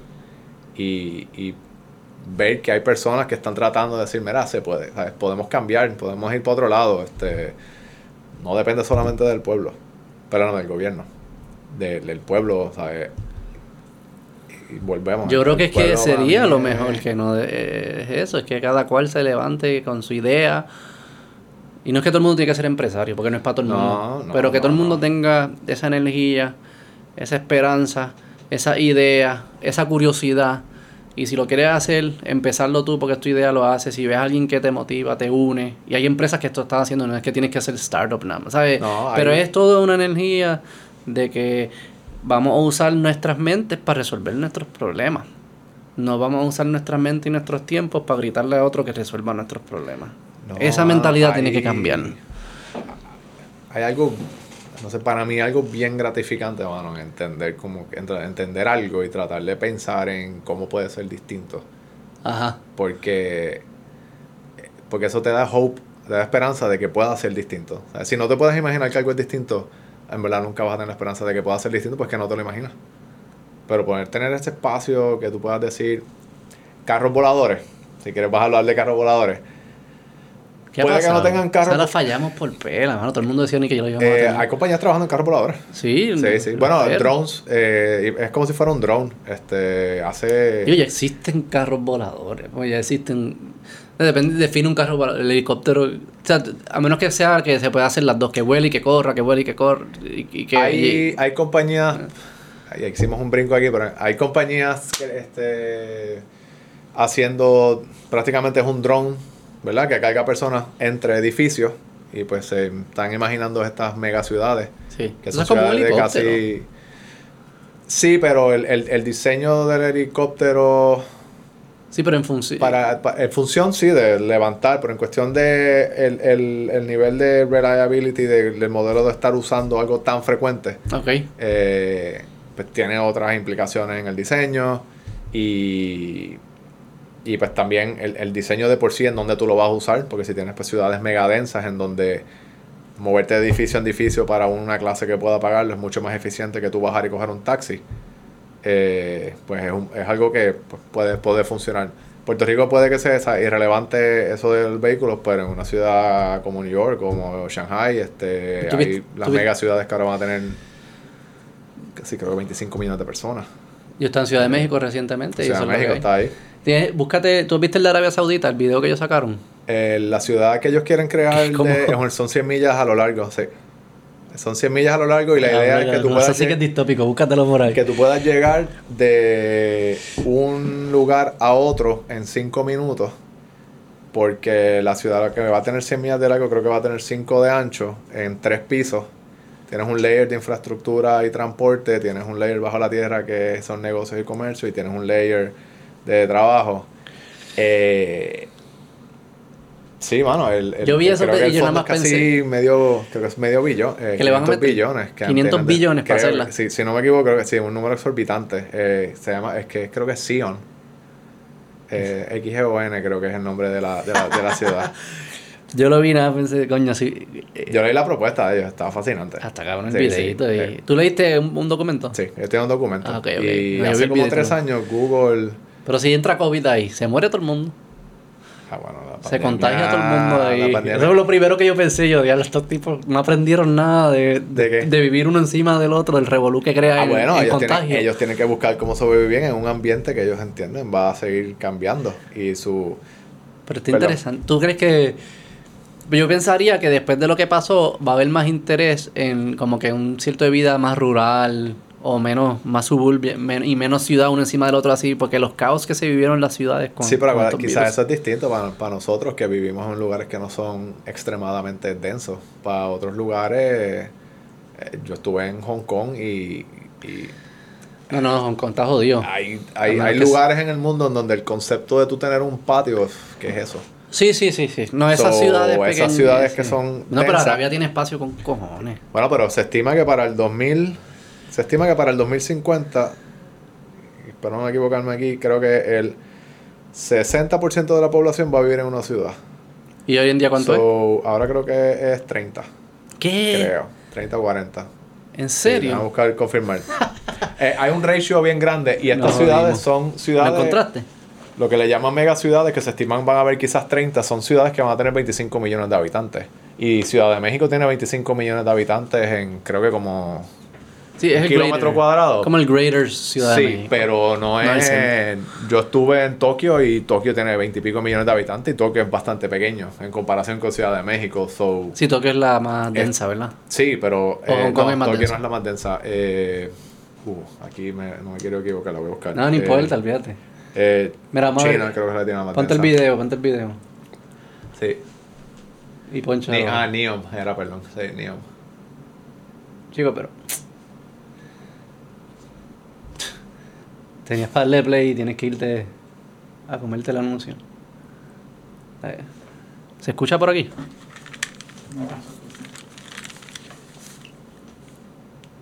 ¿Se escucha así? Oh, no, eso es de aquí. No se escucha el audio. Ahora.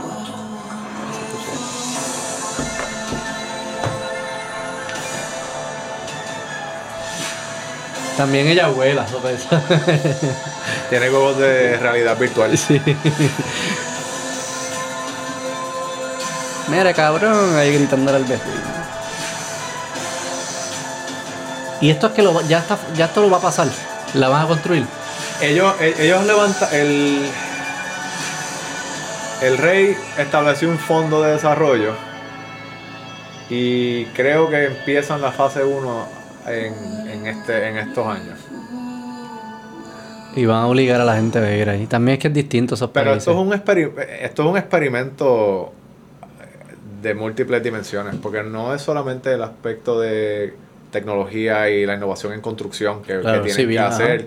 Arquitectura. Ahí, la arquitectura, pero también eh, todo lo que es diseño y sostenibilidad, cómo tú alimentas esta población en este lugar, cómo... Porque es un desierto que la van a Sí, poner. esto es un desierto eh, y va... Que esto va este Fire Festival. esto se va a ir al Eh, garete, David. Esto, sí, pero ves, por ejemplo, ok, Está bien, tengo ¿Qué? que ser más optimista, está bien. No, no es, optimi- mudes- no, vamos no, no a- es optimista. Es, mira, es, es explorar posibilidades Sure, yo no tengo problema en pensar en esto. y hacerlo. Obviamente y que otro use dinero para hacer, que usen el- no me gusta que usen dinero el pueblo para hacerlo. Eso que cada inversionista privado si lo quieren hacer que lo hagan, no tengo problema. Este, pero sé que estos, estos países funcionan distintos, pero que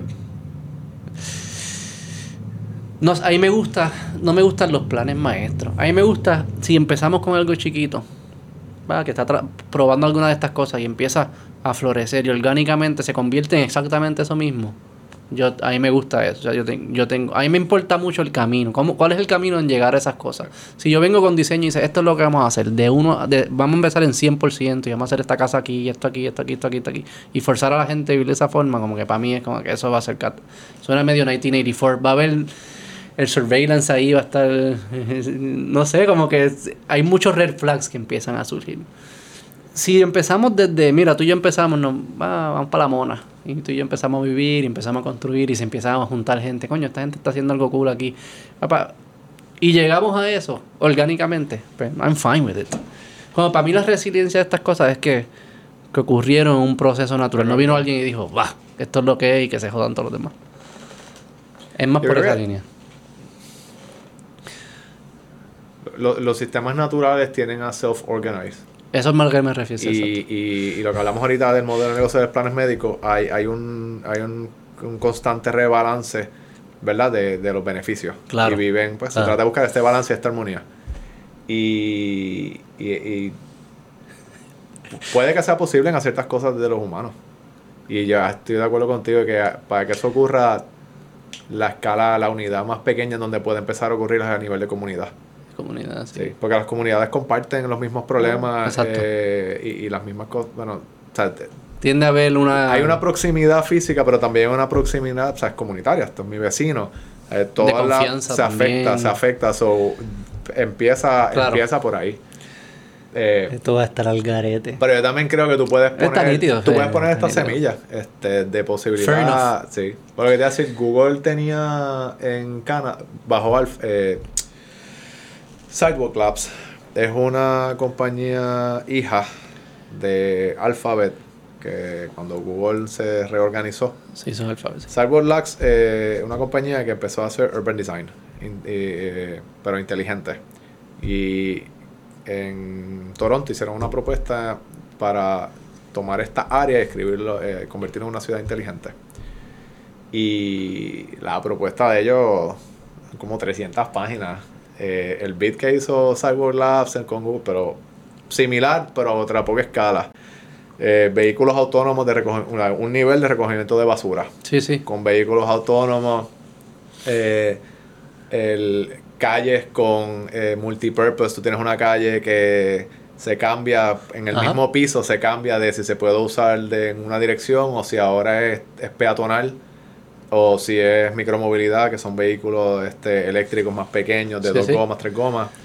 Eh, una visión fantástica para experimentar. ¿Y lo También, están haciendo también? no, ellos recién cancelaron el programa porque no llegaron a un acuerdo con la data privacy. De a quién le pertenecía la data. Y Que eso va a ser un el tostón. país quería la data eh, y O la compañía quería la data. Y ¿Qué pues tú no. prefieres? ¿Qué? ¿Quién, ¿Qué tú prefieres que la tenga el gobierno o la corporación? Ese tema de data va a ser clave para todas estas ciudades. Es- por eso es toda. Yo no estoy seguro cuál es la respuesta. Ninguno, yo diría. pero, ninguno. pero, pero eso que es pregunta que tú haces. Pero, pero eso son preguntas importantes que uno tiene que pasar cuando está hablando del futuro, todas estas cosas. ¿Qué pudiese pasar si pasa esto? Es algo que te permite a ti evaluar cosas desde ahora. Y esa pregunta de data privacy, ahora mismo nosotros hemos ¿sabes? regalado nuestra Sí, ya data. qué carajo, ya estamos bien. Sí, pero va a seguir aumentando, ¿verdad? Sí, pero está ahí a una escala más pequeña de lo que pudiese ser. Si tú ves lo que están haciendo en China y eso, esa es la escala que pudiese ser posible. Sí, sí, tienes escalas donde no tienes. Es todo. Se presume que Saben tú no tienes todo. ningún tipo de privacidad. Sí. Y. Todo depende de lo que. el- Pero también es el- como la que parece haber- a. Digo, quizá ahí viene el blockchain y esas cosas, esas tecnologías nuevas que... Porque antes de que existieran esa, como que esa descentralización de la o la posibilidad de descentralización de la información, parecía que había un trade-off de tú quieres o coges una ciudad moderna y viene con el costo de que la privacidad se acabó. Ya sea el gobierno o la corporación, alguien va a tener tu información. O te quedas en una ciudad que no es moderna. No puede vivir, no puede existir la modernidad sin, sin, sin abandonar la privacidad. Yo creo que sí. No, no, que eso es lo que se pensaban, pero que ahora yo pienso con las tecnologías que están surgiendo de blockchain, de criptología, lo que fuese, que dicen, no, no, ese trade-off no es cierto. Si tú puedes tener modernidad y aún mantener privacidad. es más complejo, pero se puede hacer. Pero también ahí viene el aspecto de policy y lo que son leyes. Eh, y eso juega un rol importante. Por ejemplo, en Europa está el GDPR, que es, el, es, la, es la ley que regula la protección de datos como individuo y esa ley regula data de que si tú tomas un video con un sensor en Estados Unidos, que el servidor está, perdóname, en Europa, que el servidor está en Estados Unidos. Eh, pero, alguien la tiene, alguien tiene la información. Ese, esa ley que Europa estableció en la Unión Europea, eh, en Estados Unidos el equivalente solamente está en California, eh, estipula y establece requisitos de dónde se maneja la data, eh, de dónde se almacena y lo que implica en cuanto a safeguarding, los mecanismos que tú tienes de protección, para que la puedes usar, cómo tú informas al usuario y cómo no. Y esas cosas empezaron a pasar ahora a, a, causa de, pues, obviamente, de pushback desde el consumidor, pero también de apoyo del gobierno. Y ese, ese tipo de póliza, que no tiene nada que ver con el aspecto técnico, pero es un suplemento. Sí, una exigencia adicional de cómo manejar la información. Son cosas que se puede. Yo creo que Sí, sí, hay un tema de policy importante ahí. Hay cosas sí que, que, son importantes ver fuera del aspecto de tecnología que pueden tener un impacto obviamente profundo en lo que es privacidad, pero tú puedes tener las dos. Las que dos. Tú puedes tener una ciudad inteligente con privacidad. Obviamente, si tú necesitas, por ejemplo, el, concepto de una ciudad inteligente es una ciudad que se optimiza para sí misma. Es una ciudad que eh, el recurso de agua, por ejemplo, hay gente que puede argumentar, ah, no, yo no quiero que me monitoreen el agua. Pero si el agua es un recurso limitado, el agua hay que buscar cómo se distribuye equitativamente dentro de todo el mundo, que sea un principio ideológico. El agua se va a acabar. Tenemos tanto, pues hay que distribuirlo entre todo el mundo. Eso no, tú no lo puedes hacer si tú no estás monitoreando, por ejemplo, el consumo de agua, de forma en que tú lo controles. Y no tiene nada que ver con autoritario ni nada, pero, pero, pero, abre, la, pero abre la puerta, abre la puerta para que sí sea autoritario mucho más fácil ser autoritario si tienes esos mecanismos ya en place. Sí, pero imagínate Trump. Ese argumento siempre va a existir. Tú, por, por, cada tecnología que tú establezcas para algo bien, siempre alguien le va a buscar un uso mal. Y, eso pasa. Sí. sí, sí, sí, Pero ahí, ahí tiene igual de importancia lo que es el aspecto de policy. Eh, quiero pensar también que es un poco igual de importante la presión que pone el consumidor. Porque ultimately el consumidor termina si existe un mercado o no. Si tú no estás de acuerdo en algún producto y lo sigues comprando, es indiferente que no estés de acuerdo. Tú, tú, tú permites esa, esa comunidad existir. Sí, lo que dice la gente es eh, menos importante de lo que versus lo que hace. Actúa, protesta, escríbele a la compañía, ¿sabes? Y, y pues trata de tener ese cambio. Pero sí que, la, que una ciudad inteligente donde implica que para poder ser inteligente haya recopilación de más información de los individuos. No solo recopilación de información, sino que esa información produzca unas acciones. ¿Verdad? información que sea útil. actionable. Sí, que se, que se actúe a base de la información. Y mientras más automatices la acción, probablemente más, más impacto tiene. O sea, que no, es que entre información y se sienta un comité y la analiza, sino esto es ya... un ejemplo. Yo estaba hablando... Pero espera, para cerrar eso se, claramente, se, si viene alguien con malas intenciones, pues tiene una, una tecnología súper poderosa para implementar sus malas intenciones. No estoy diciendo que eso sea suficiente razón para no hacer la ciudad inteligente. Es un riesgo que quizás decidimos vivir con ese riesgo, de que no va a aparecer ese monstruo. Me, me, me, me da más tranquilidad el saber que, haya, que haya tecnologías que sean tan que sean suficientemente fuertes y resilientes que hasta te protegen del tirano.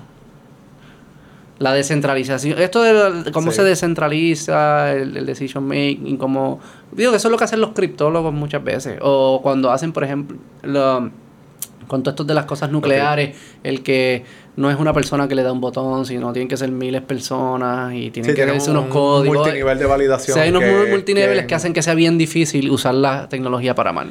Sí, para algunas cosas tú puedes implementar estos safeguards en tu sistema. Exacto. Y para otras es, por ejemplo, innecesario. Eh, un ejemplo que te iba a dar era en, en donde está en San Francisco. Eh, yo hablé con la oficina de Lake Tahoe. Lake Tahoe es un, pues, eh, bueno, tú sabes, de Lake Tahoe, un área Claro, súper sí, sí, de turística, de sequía, esquiar. en agua y en nieve. Pues California se quema todos los años, ¿verdad? Sí. La oficina eh, Lake Tahoe estaba buscando de qué forma ellos podían instrumentar, como la compañía que trabajaba vendía sensores automotrices para carros, radares, LIDAR, formas de tú medir el ambiente. Ellos estaban buscando cómo instrumentar las dos entradas principales de Lake Tahoe para Ah. poder saber en cualquier momento cuántos carros habían.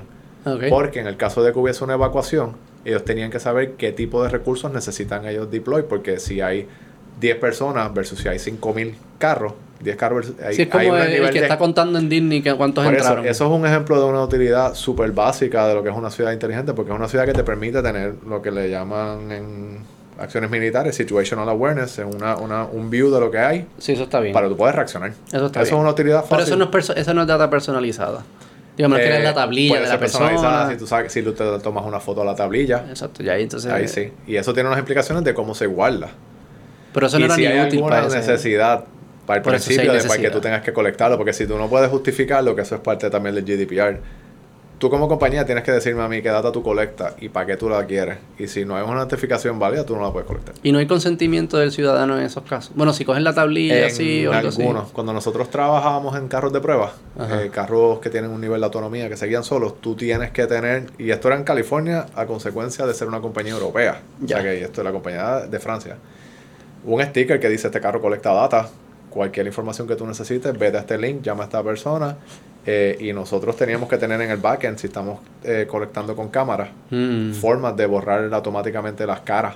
Ah, ¿verdad? Con, sí, eh, O sea, yo eh, podía hacer un hecho y decir, yo no quiero que tu carro aprenda de mí, que sí. no, no, no, de por sí nosotros ya teníamos que como parte del requisito de colectar data, tener mecanismos que hacíamos face scrubbing y license plate scrubbing para los datasets, porque esa información es irrelevante para lo que uno está tratando de hacer, en forma de que, pues, que también, si tú hacías eso... Bueno, puedes, perdón. puedes hacer profiling de quiénes guían cómo. Ah, bueno, pero si no hacías eso... Eso no es tenías- inútil, Tú tenías eso que no es hacer otra... Bueno, Eso lo va a hacer el carro. El carro va a identificar como que es un chamaquito, hay que tener, y son las 11 de la noche, un viernes. Vamos a ir con más cuidado. Eso es- yo espero que mi carro haga eso. Eso es lo que yo hago. ah, esa, la pregunta de eh, carros autónomos y, y cuál es el decision making es una pregunta fascinante. Porque hay, Ahora, ¿tú, tú has hay- metido, tú bueno, trabajaste en los radares. Sí, trabajé en la parte de sensores y un poco de arquitectura. ¿Cuán lejos estamos de eso? ¿Cuán lejos estamos de eso? Ah, bueno, si quieres ir a... Ahora mismo puedes ir a San Francisco y montarte un carro de cruz, eh, que es una compañía que General Motors compró. Un ciudadano ya puede. Eh, sí, puedes pedir bajo plan y puedes pagar. Eh, Waymo fue, que es una compañía hija de Alphabet, que es un Sí, spin-off yo los, de veía, Google. yo los veía por ahí. Pues ellos recibieron también un permiso reciente. ¿Y lo usan para Uber o algo así? Ellos lo están usando para, sí, dentro del área del casco urbano, San Francisco y en un área de Arizona, en Phoenix. Tienen unas rutas, un, una- un área, lo que llaman geofence, dentro de estas coordenadas te queda, que tienen unas rutas donde ahora pueden ya empezar a, a cobrar dinero en proyectos pilotos, pero sí. Uber. Es como si fuese un Uber- como que llévame de aquí a este... de- Sí, sí, la idea es, el costo más caro de- del modelo de negocio de ride sharing es el humano. De hecho, el costo más caro de mover cualquier cosa, sea personas o sean camiones, eh, goods, perdóname, son, eh, es el humano. So, el concepto de autonomía está empezando en ciudades densas, en áreas urbanas, que tienen un high churn rate, ¿verdad? Muchas rutas cortas. Y el otro, la otra área que está explorando es long haul, eh, trucks que van en la interestatal, porque las condiciones son relativamente simples. Tú tienes una autopista, no tienes muchos cambios de lane, solo lo que tienes Sí. que ver es al frente y. estoy sobre Sí, es bien fácil. simplificándolo.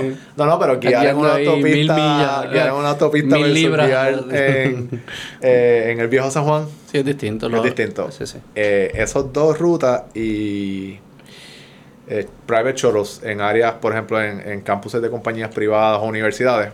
¿Y completamente solo o hay alguien, hay un ingeniero ahí por si acaso?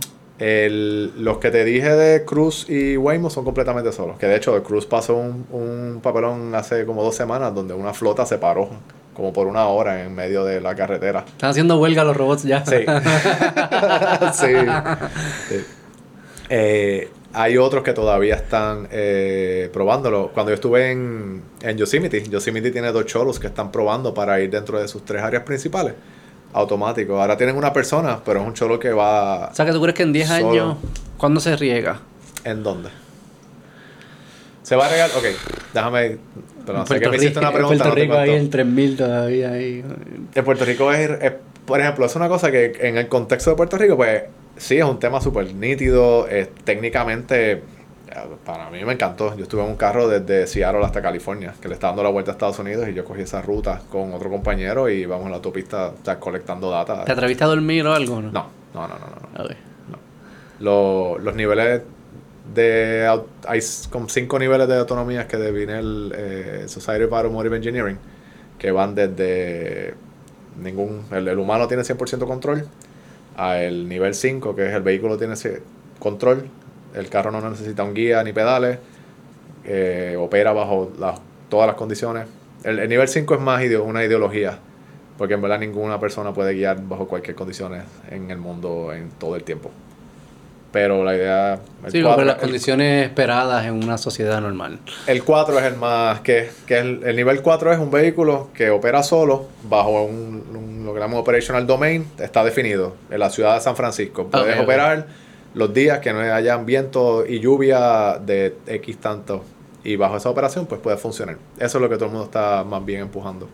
Que es definir este espacio donde puedan pues operar sus vehículos y, ¿Y en pues, qué estamos ahora? negocio. En todo. El, el nivel el, hay, hay una conversación súper fascinante porque eh, con Consumer, la organización de Consumer, eh, Consumer Report, Ajá. Entre nivel 0, que el nivel 0 es el, el- tú eres responsable, pero el carro tiene un nivel de control lateral o longitudinal. Eh, cruise control. Sí. El carro va en un, en un eje, en una dirección. Eso es un nivel 0. Pero el carro no puede cambiarse de lane. Y los ¿Verdad? que te corrigen de lane, eso como que... El, por eso, si es una o la otra, se mantienen en los niveles bajos, pero tú eres responsable de todo el tiempo de guiar. Es un nivel, eh, es un- una funcionalidad que suplementa tu capacidad de conducir. Eso es lo que hay hoy en día, más o menos. En sí, 0 y 1 es lo mayor. Eh, perdóname, no normal. Eh, Tesla está a 2.5. Ok. Eh, aunque digan full... eh, Sí, el marketing será... el marketing de ellos, California los está dando un limazo 2.5, ahora. ¿qué sería? ¿Cuál sería? 2.5, el nivel 3. El nivel 3 es un nivel en donde el vehículo tiene que saber si tú estás consciente o no o capacitado para tomar control si él no puede y tú le puedes dar el control al carro. So, es un nivel que está entre medio en Es donde tienes que tener la suficiente capacidad en el carro de poder medir tu ambiente y actuar, pero también confiar que si no puedes hacerlo por alguna razón de que hay una falla en el sistema, tú puedes revertir al conductor y que el conductor está pendiente a hacerlo. Eso es como un ti, como alguien que está aprendiendo a guiar, al principio aprendiendo a guiar y, y está el que el, que el, Sí. el- el maestro al lado. Algo así, sí. Y pues para tú poder hacer eso, pues tienes que probablemente poner una cámara en el carro. En donde monitoreas el estado de los ojos, si la persona está distraída, está mirando el teléfono, si está cansada. De forma de que tú sepas si la persona puede tomar control, porque si le está pasando el control al conductor, el conductor no puede, es más peligroso. So, en ese carro, en esa situación, el carro tiene que tener un fallback y pues quizás pararse al lado en un lane de emergencia y parar. O sea, el carro tiene que ser el, el adulto, el Sí. adulto en la situación.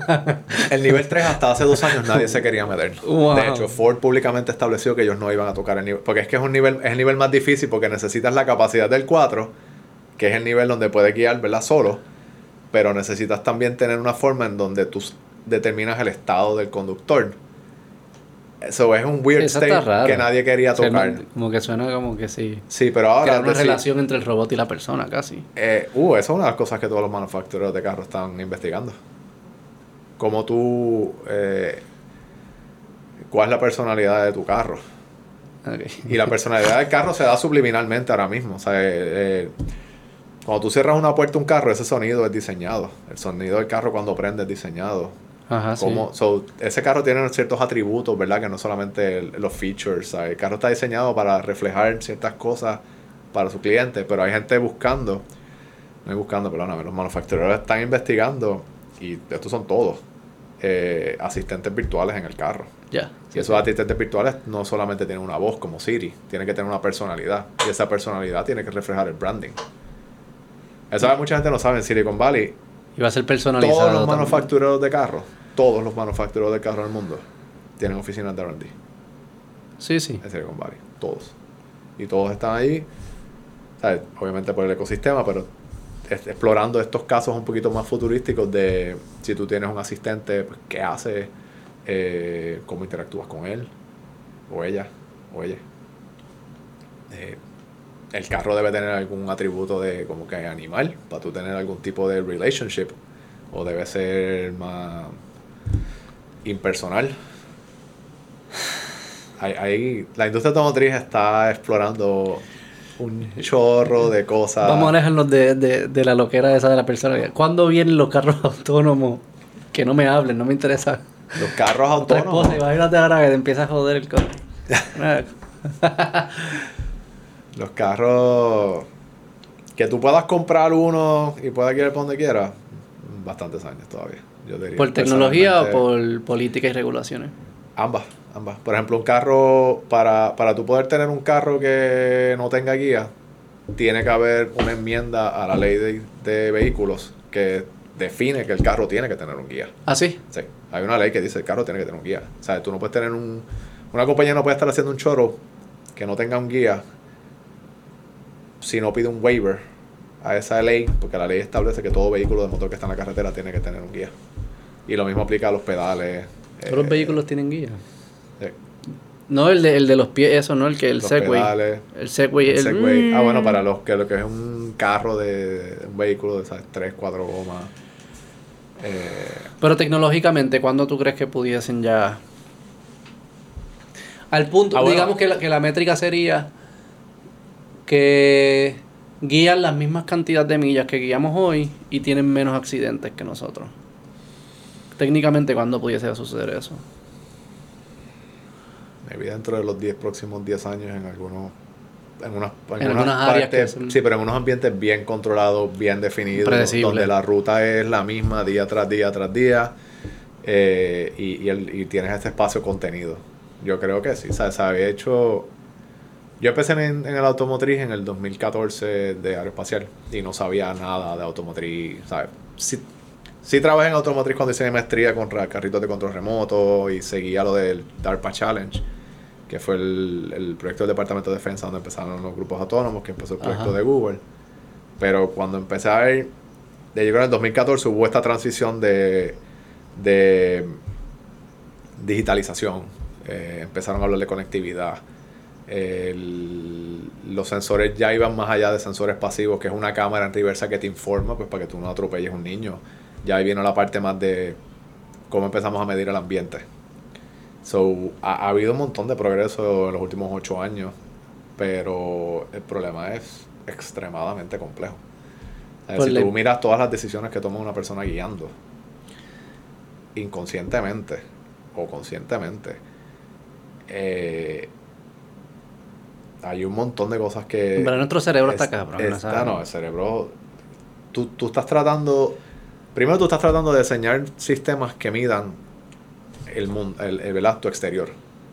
Y que lo midan de una forma en que tú puedas saber dónde está todo en, cualquier, en el momento y qué, qué estar... Tú tienes una persona, tienes una persona al frente o tienes una palma. A una quizás le puedes dar, a otra quizás no. Perdona, a una sí, a otra quizás, a otra no, de seguro, perdona. Pues Eh, depende de la persona. Depende de la palma. Eh, eh, y, y encima de eso estás po- poniéndole eh, las leyes, ¿verdad? De, de, de conducir. Tienes que ponerle un poco de... de tienes que ponerle un poco, tienes que tener ética. Hay filósofos que están trabajando con compañías de carros, grupos, eh, personas de ética, porque todo esto tiene impacto en el diseño de, de, de tu sistema. Sí. Tu sistema tiene que salvaguardar no solo la vida de sus ocupantes, es la vida alrededor más la propiedad. Ahora mismo esa responsabilidad se releva.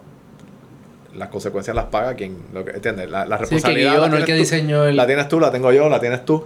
Y de momento todo eso lo extraen y ya no son los tres. Ahora la responsabilidad la tiene la compañía de carro ente X, externo, sí. que diseñó un sistema que se comporta de... Pero le tú- ponemos un estándar más alto por eso, y es bien raro eso. Esos estándares todavía no están definidos, por ejemplo. No, no, pero en general. O sea, como que sale que Waymo tuvo un accidente o lo que fuese. Sí. Y eso es como que una avalancha de que por eso es que no hay que hacer carros autónomos o lo que Hubo- fuese. Tuvo un accidente en donde mataron una señora en, Sí, sí, en Utah que estaba cruzando la calle. es sí, catastrófico. No estoy diciendo que lo deseo ni que es bueno. Pero eso pasa todo el tiempo con personas guiando.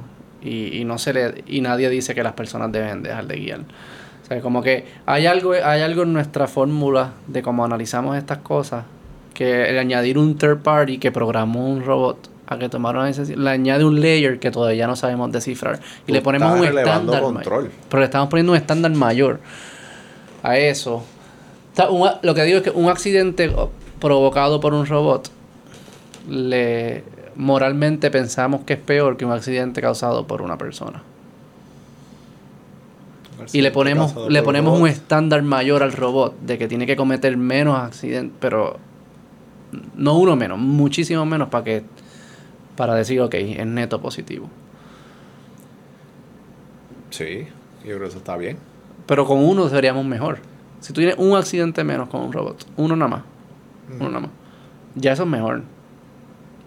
Pero para Sí, la mayoría de las personas no fuese suficiente para decir eso es mejor. Y eso para mí Es no, ti- que- no es racional. Pero yo creo que quizás el argumento es un poco más complejo porque uno es mejor.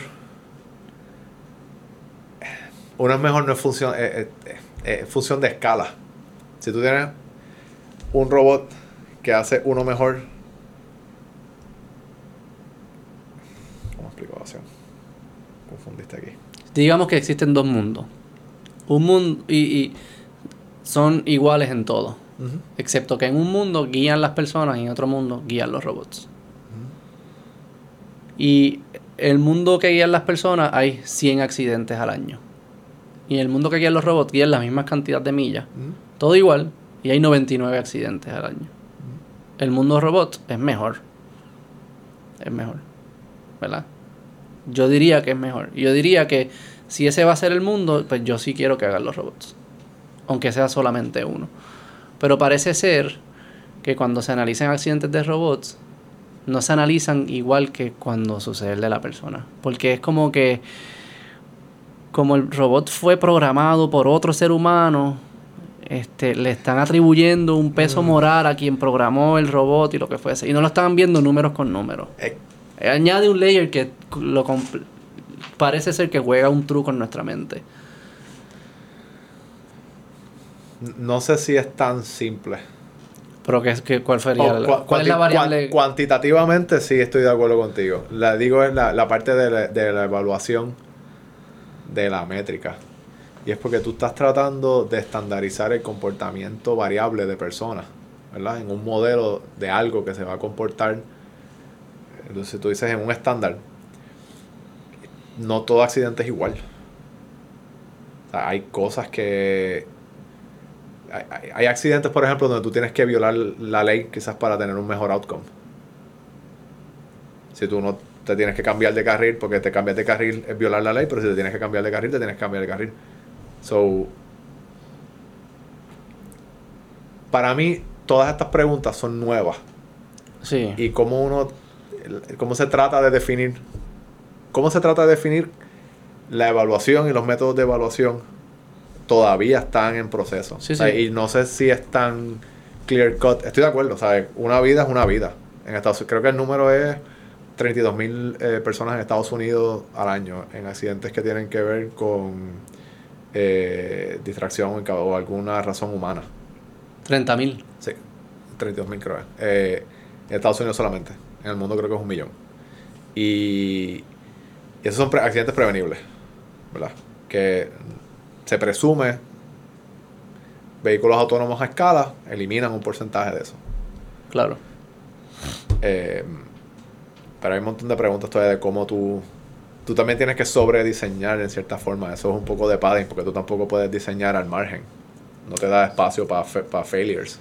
Sí, sí, yo, yo- es más lo que digo, es más como la percepción desde afuera de que cada vez que sucede uno de estos accidentes, le cae todo el mundo encima Ah, a estas atención. compañías y estas tecnologías, como si no hubiese accidentes humanos todo el tiempo pasando, ¿verdad? Y lo que están tratando de hacer estas, estas empresas, ¿verdad? se asume buena intención, que no tengo razón por la cual asumir lo contrario, es, es reducir esos accidentes.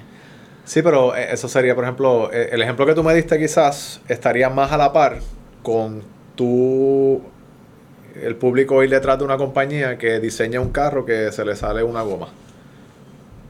Porque tú tienes una compañía de, de carro que está diseñando un producto que está teniendo una falla en donde hay gente muriendo. Pero cuando tú lo comparas con otros accidentes es la incapacidad del individuo y tú no sabes el contexto de ese accidente.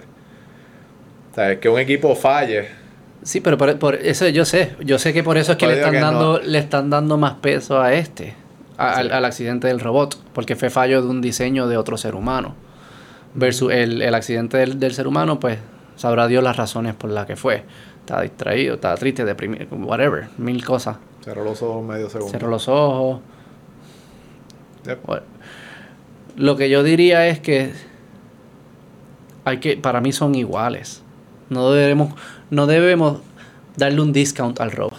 O ponerle un premium, decirle como que no, no, tú por cada vida que, por cada accidente que tienen los seres humanos, tú tienes que salvar tres. Porque cada vez que tú salvas uno, yo lo voy a descontar. Pues cada vez que, sobre cada vez que tú la cagas, yo te lo voy a cobrar más caro porque, porque es que tú eres un robot.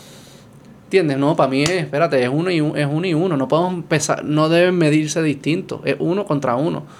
Y si salvan uno es bueno. Y si salvan, ¿entiendes? Cero, pues no es bueno. No, pero la, la psicología no juega así. Porque dice, no, no, fue el robot y eso es culpa de David, que ese fue el cabrón que diseñó ese robot. Y dice, pero espera, señora, ese robot salvó otro. No, no, pero cagó esta. Ese es otro debate. Cago Ese- es otra, esa es otra conversación legal. Cagó. Para ¿De quién, filoso- de quién es la culpa? También. Pues sí, sí. ¿De quién es la de la compañía? Pero es que eso es lo que van a decir. Y de maybe es cierto. eh, no, des- termina siendo, ahí, ahí termina volviendo todo a la ciencia. Toda la data del accidente. Lo ideal sería que todos sean robots. Todos robots. No porque el robot choca con un robot, ¿entiendes? Entonces ahí se van a empezar a pelear. Esas peleas van a estar nítidas porque van a coger los algoritmos y va a decir cuál algoritmo tenía más lógica. Eso es lo que sería, ¿no? Como que si choca un, un carro robot de compañía A con un carro robot de compañía B. Y tú dices, ¿quién tiene la culpa? ¿A o B? ¿Cómo tú determinas quién tiene la culpa? Tú debes decir quién tomó la decisión incorrecta. Eso es lo que cuando decimos quién tiene la culpa es quién, quién rompió la ley o quién tomó la decisión incorrecta.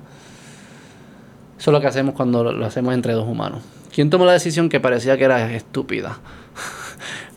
Como tú haces eso con dos robots, pues tienes que evaluar el algoritmo y decir, espérate, este algoritmo está diciendo lo que haga una, una estupidez aquí y es culpa de B. Toda, sí, eso, va a estar, ahí- eso va a estar no, la- Eso va a estar bien divertido. Eso es una, eso es una rama, es- esa disciplina, eso es algo nuevo que está empezando toda la parte de eh, Los abogados que escuchan y, deberían y ahí. también, todo, porque la cantidad de data que esos carros colectan. eh, Bueno, todos los carros de por sí ahora tienen, creo que del 2017 para acá tienen un event recorder, que es un- una cajita en el carro, como un black box, Sí. que colecta aceleración, eh, steering angle, ciertos incidentes que se están empezando a analizar en, en, en accidentes de tráfico para ver la- la- las dinámicas del carro. Y ahora multiplicar eso por todos los sensores que tiene un carro eh, de estos autónomos. ¿Y cómo tú dirías si pasa ese, ese escenario que yo dije? Carro A y carro B, compañías distintas, o sea que son algoritmos distintos. Tienen un accidente y, y digamos que, que ninguno violó la ley-. Esa es la fácil, el que violó la ley. puede ser- no, aquí nadie violó la ley. No había una ley. Hay que ver qué vieron los sensores. Si falló algún sensor o no falló algún sensor. Cuando hubo eh, fusión de data para determinar si lo que estaban viendo era igual. Cada sensor ve el mundo de una forma y eso se recombina para lo que es el sensor fusion para determinar si eso si, si dos cosas ven que eso es una bicicleta es una bicicleta o si no es una bicicleta y eso es una motora como tú decides cuál de las dos Eh, so, hay aspectos de abstracción de información hasta donde tú terminas eh, tomando entonces una decisión. So, va desde qué fue lo que vio cómo lo interpretó, qué decisiones tenía para optar, porque todo estos path planning, estas rutas de poder ir aquí, puedo hacer esto, puedo hacer esto, todo tiene una probabilidad. ¿Cuál escogió? So, ahí, Pero ahí- es ahí metiéndose en el algoritmo full. Y el decision making, Tienes- los sensores y la que- data. sería interesante cuando empiecen a ocurrir estas situaciones, que espero que no, pero ¿qué, qué tipo de información tienen acceso? Porque usualmente tú vas a tener acceso a la data, pero los algoritmos son tan complejos que es, es dif- difícil, mano. El, el pre-AI, ¿verdad? Todo lo que yo estudié de proceso de señales digitales era quizás un poquito más fácil de interpretar en cuanto a cómo tú llegabas a una conclusión. Ejemplo, tú tienes una cámara que está mirando los lanes y esta es la función que te mantiene en el centro del de la carretera, ¿verdad? Tienes los lanes amarillos. Tú puedes diseñar mecanismos para detectar lo que es el color amarillo y que el color amarillo tiene un rectángulo. Y con eso puedes entonces ir, y- y ese algoritmo, esos set de instrucciones que te definen cómo tú procesas una imagen para decir, aquí están mis dos rayas amarillas, todo el tiempo, cada, eh, cada frame de la cámara, eh, es algo que es bastante estándar. Hay diferentes técnicas de cómo tú procesas la imagen para hacer eso. Mm. Y pues algo del, ¿sabes? del debate ahora con ella y es que pues como tú has eliminado un poco eh, ese proceso de definición secuencial de qué vas a hacer y lo tienes ahora en un nivel de abstracción que le dices a la computadora esto es amarillo, tú decides cuál es la mejor forma tú de definir lo que es eso, lo que es un lane.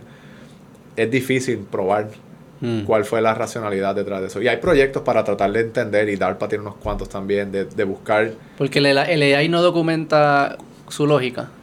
eh, Cuando él dice yo aprendí eso, es como que no te dice, ¿y cómo fue lo aprendiste? ¿Qué fue lo que aprendiste? hay, hay, hay formas de tú poder entender cosas qué son los features que va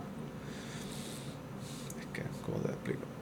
hay formas de tú ir tú no tienes una, una receta tan clara como el nivel de proceso digital de, de or- tradicional en donde tú puedes entender qué fue lo que se hizo para llegar a la detección. Aquí tú tienes entradas y salidas y los espacios entre medios son un poco más complejos de entender porque terminan siendo pesos en una matriz.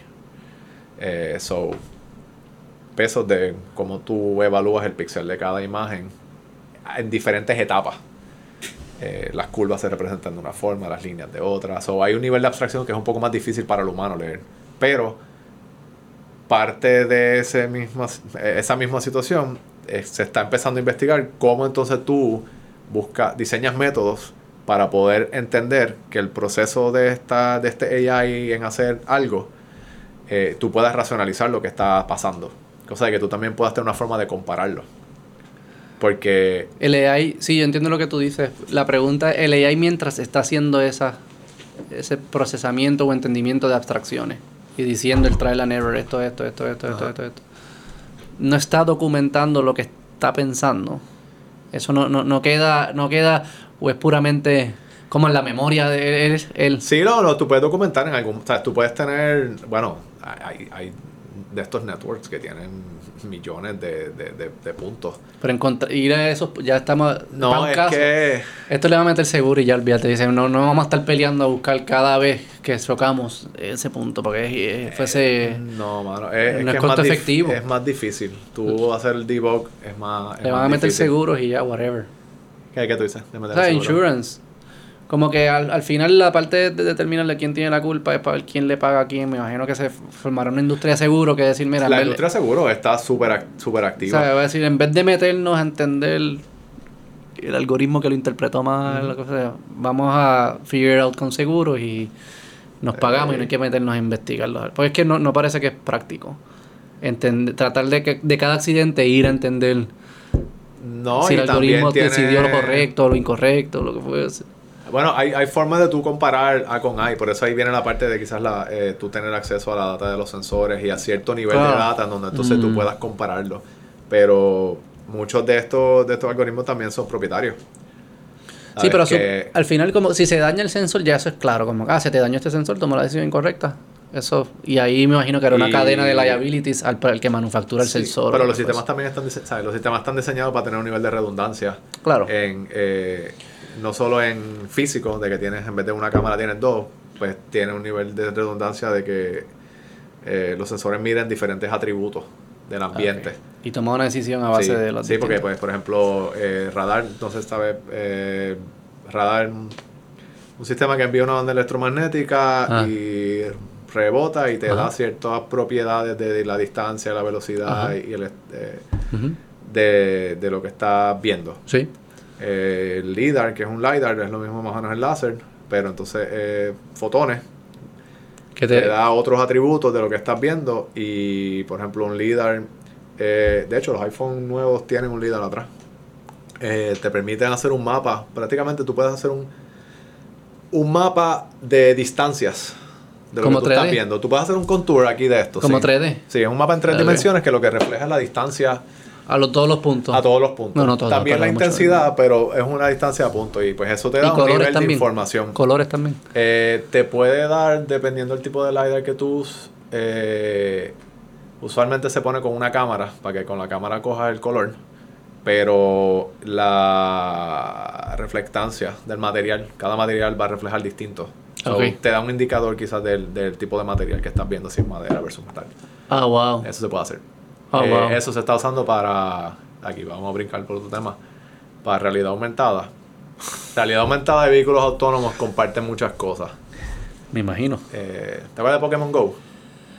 Sí que... ¿Lo jugaste? Esa es una No franquicia. yo no sé lo jugué. que es, pero no. La pero sí me es- acuerdo que salían los Pokémon en la calle ahí. Sí, pues ahora imagínate que en vez de salir por la calle ahí, el Pokémon Go entiende que esto es una mesa y se trepa en la mesa. Y interactúa con la mesa. Y se esconde debajo de la mesa. Porque sabe que esto es una mesa y que tú no puedes ver a través de una mesa porque hay oclusión. Sea, ese nivel de tú entender físicamente qué Y está se esconde, pasando. juega a escondite con el Pokémon. Eh, bueno, el, el concepto de la nueva versión de Internet es basado en tu poder entender el mundo. No solo texto como caracteres. Y aquí hay otra can of worms. El, Sí, ese es como el de... eh, yo estaba viendo que para algunos de Augmented Reality también te ponen como un suit sí. y te está dando como que señales en el cuerpo y es como si te tuviesen... O sea, tú Yo puedes boxear unos, yo traté unos suits sí, en que son eh, motores. Es como motor, este, los motorcitos que tienen cuando vibra el teléfono. Pues tienen diferentes layouts de motores en tu cuerpo pues que vibran. Y pudiese Eh, funcionar como que ya juego NBA Live y choco con alguien y eventualmente se va a sentir como si choque con alguien. Sí, sí. Y calor también. Una compañía que se llama HapticX tiene un guante súper pachuga, que es una monstruosidad con un chorro de cable que tú sentías calor y frío eh, y, el, y el demo era, te caían unas gotas de agua y entonces tenía feedback en los paquis. ¿Cuándo salió Atari? Eso era en el 80. En 80 yo creo. 40 años, eso no es nada. Imagínate 200 años. De aquí a 200 Ah, años, ¿qué vamos a estar haciendo? De aquí a 200 años pff, podemos estar haciendo un montón de cosas. No, vamos, eso es muy lejos. 200 En nuestras vidas, ¿cuál, cuál, 200 cuál es tú crees que va a ser el top de tecnología? Escoge la categoría que tú quieras. El Si es, si es de transportación, si es de ciudades, si es de entretenimiento, o la categoría que más te emocione. En nuestras vidas, tú tienes 40 años, tú tienes una esposa que estudia aging, quizás vas a vivir 120, Ojalá. quién sabe. Este, saludo y milce. Saludos, sí. Eh, ponle de aquí a 40, 50 años, que probablemente estás vivo todavía. Pero es posible, no, estoy no es nada ciencia ficción. no. ¿Cuál es el- la tecnología que tú dices, Beto? es- Este va a volar la cabeza. ¿Dónde estamos? Wow, man. Porque es que son de Atari a esto, cosas, a un mano, guante lo- que estoy. es que, que- el sudor de LeBron James me está cayendo ahí en la cara, y una peste cabrona de hacer sobaco y empiezas a oler. ¿Sabes que hay gente estudiando No. eso también, mano? En Corea, hay una, uni- en la Universidad de Corea, eh, tiene un- una máscara eh, que están estudiando a nivel molecular cómo tú, lo mismo es la idea de los perfumes, cómo tú reconstruyes olores. Olor es un frontier que no Sí, hemos tocado mucho. No, eso no, s- eh, se está investigando olores y sabores porque están asociados. Eh, el resto, ojo, ¿sabes? la parte visual, auditiva, táctil. o sea, pero no puede más Google olores. Eso a mí me desespera tanto. Google olores. O sea, como que, ah, ¿cómo es que olía esto? Y, lo, y que el No. teléfono te tire un de estos. Ah, ok, era olía. No, que olores son más importantes. Olores está completamente linkeado a la memoria porque es, es químico. Por No eso, pero que esa frontera no la hemos. No, la están empezando a estudiarla y si te buscas Eh, hay, hay unos cuantos chefs experimentando con el concepto de aumentar la experiencia de alguien en comida con realidad virtual y algunos esperando con sabores y cosas. Hay unas cuantas cositas cool ahí. Digo, está el tipo este, el de Alinea, Alinea, que no es muy avanzado, pero lo que él hacía de Alinea, que, que salió en esto de los Chef Table. ¿Te acuerdas de ese show? ¿No sabes de Chef Table? No. El show de Netflix, ¿cómo era la canción? Es que ¿Tú tampoco lo sabes? Chef Table, un documental bien famoso de Netflix que cogían, seguían chefs y eran como tres seasons, cada episodio era un chef y eran como que los chefs más famosos del mundo y iban a los restaurantes de ellos, conocían un poco la historia personal de lo ellos. Fascinante, si te gusta ese mundo de la comida. Y ayer, en el mundo de cocina, pues hay unos que son como científicos y les gusta jugar con eh, herramientas ok. científicas y que Y él hacía uno que él cogía, creo que era un watermelon y una cherry. Y él Ah. recreaba el watermelon para que supiese a cherry. O sea, que tú veías un watermelon y sabía a cherry. Y lo mismo con la otra. Y te lo servía así. Y entonces Mm. era como la gente se lo comía y era un mindfuck. Porque te- te estaba esperando eso, este y salía otro sabor, qué sé yo, y era una confusión. Y él jugaba con eso. Pues, que es parecido, digo, menos ahí- avanzado que lo que tú dices, pero parecido. Digital sí están explorando. Pues lo voy a chequear. Comida digital. Para el Comida metaverso la digital. necesitamos. El metaverso no. Sí, esa es otra, esa es otra conversación. Dime cuál es la, la más en 40, 50 Mano, es años que, tú dices. No, de verdad no tengo una. Pues las que vienen a De verdad, de verdad no tengo una. Me encantaría ver qué pasa eh, con la agricultura y la automatización de agricultura. Eh, hay un montón de cosas pasando en o sea, vertical, ve- ve- eh, granjas verticales. Está lleva unos Pero eso cuantos yo, me- años. eso, eso yo me lo puedo imaginar. Dime sí, algo, pero, dime algo. sí, pero digo el impacto que eso tiene en cómo tú reorganizas una ciudad cuando tu fuente de alimentación está centrada sí, y sí. no es distribuir. So, no estoy diciendo que es irrelevante, pero esa me la puedo imaginar. Una que no, te puedas, que no te puedas imaginar. Sí. Vamos Que te diga, esto. Que sea real. Perdóname, Que sea posible. no real. Posible es la palabra. Gracias. sea posible en 40 años, reconociendo que brincamos de Atari a lo que tú me estás diciendo en 40 años. Ah, lo que... eh, bueno. Puede ser entertainment, puede ser carros, puede ser lo que sea. Transportación, puede ser... Yo no me puedo... Y esta, y esta se me hace bien difícil imaginarla quizás. Vale. el, el contexto de tu experiencia en entretenimiento eh, se me hace bien difícil porque lo que está pasando, eh, por ejemplo, en, en lo que es eh, generación de contenido gráfico, Sí. el nivel de fotorrealismo que está empezando a ocurrir ahora es, es absurdo, mano. ¿Qué fotorrealismo? Fotorrealismo es, un, es, es tu generar computer graphics content eh, a un nivel que es difícil de tú saber que, eh, que no es una que persona. no es real lo que tú estás viendo. Sí, sí, sí. Ya tú dices como un video... ah, usar animado como para entenderlo, pero que cuando lo ves parecen seres humanos normales. Hay, hay un engine y esto es de tres años, después lo checas, se llama este Unreal eh, Engine. ¿En. YouTube? Sí. Búscatelo ahí. Eh, es un clip que tienen de eh, ¿Cómo se llama? eh, Unreal. Unreal Engine. Unreal Engine. El, el 5, que creo que salió hace como dos años, el demo que tienen de cómo tú generas. Ok, en, el en computación tú tienes que construir este mundo y lo que le llaman el rendering, que es tú producir este instante fílmico, ¿verdad? De, de lo que hiciste. Tú tienes un mundo, ¿verdad? Pero tú tienes que convertir todos esos polígonos en píxeles que tú vas a play. Pero que tú puedas tener este rendering a la misma vez que tú tienes fotorrealismo en un mundo en real time que tú puedes navegar es técnicamente bien complejo. Sí. Y a eso le suma cosas que lo que, por ejemplo, Samsung tiene una compañía que se llama Neon, que está haciendo avatars, que son personas digitales fotorrealistas con la intención de que sean asistentes digitales. So, tienes personas que eventualmente en una televisión tú no necesariamente vas a saber, y ya hay artistas pop en otros países que son digitales completos, eh, en Corea y en China, que no existen, y tienen millones de users, y son digitales. ¿Y la música Eh, son artistas- cantantes? ¿Perdón? Porque son como cantantes No, o digital. influencers. Son ahí. influencers ahora sí, mismo. Sí, yo he visto eso, los Pero- digital influencers. Pero está sí, empezando, sí, por sí, ejemplo, sí.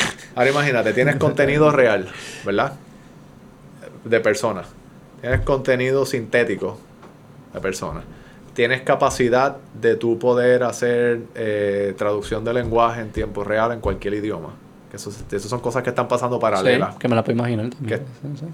Tienes eh, la capacidad de tu poder display content, ¿verdad? En algunos espejuelos. Le quedan unos años, pero Facebook, Google, eh, Google trató hace unos años, pero falló. Ajá. Hay un nuevo wave con Snap, Facebook, de tratar de, de entrar en ese mundo. Hay, hay una serie de... Yo creo que ese es. No, ese no. Pero lo puedes poner a ver si es. Ponlo a ver qué sale ahí. Unreal Engine 5. making the next generation of real-time technology. Esto es todo rendering. Esto no son. esto todavía se nota que no es real, Sí, pero, está bastante pero este- te voy a enseñar- Puede hacerle un airdrop también a esto. Airdrop. Engine 5. Airdrop ahí como si fuese la gran cosa. Eh, el engine- no, este es el que tiene el PlayStation. Cinco- el nuevo.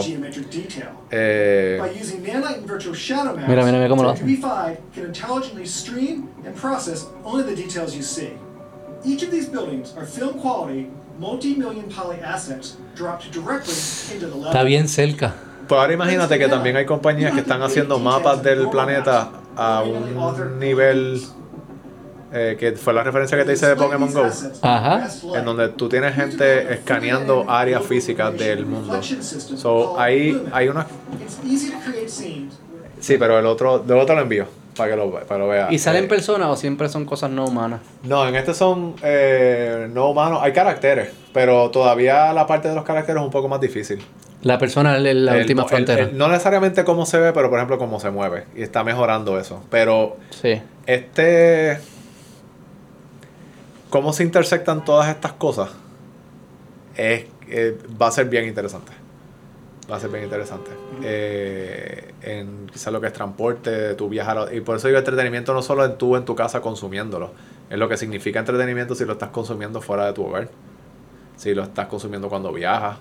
eh, si va No, hay que viajar. van a ser los ¿Para qué vas a juegos, viajar si puedes ir a Sí, pero por eso, ahí viajar puede significar otra, otra Ahí me han dicho, cosa. loco, con lo del Matrix, eso yo, yo no sé.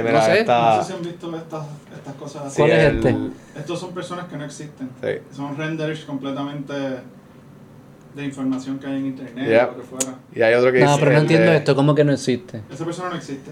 Eso es una... Es una un- foto y tú dices que no existe. Solo puedo hacer yo ese website. No, no, no, no, pero es verdad. Eso es... ¿Cómo tú sabes que esa persona no Porque ha existe? sido documentado. Sí. O sea, estos son compañías que están trabajando, universidades que están trabajando en este tipo de cosas.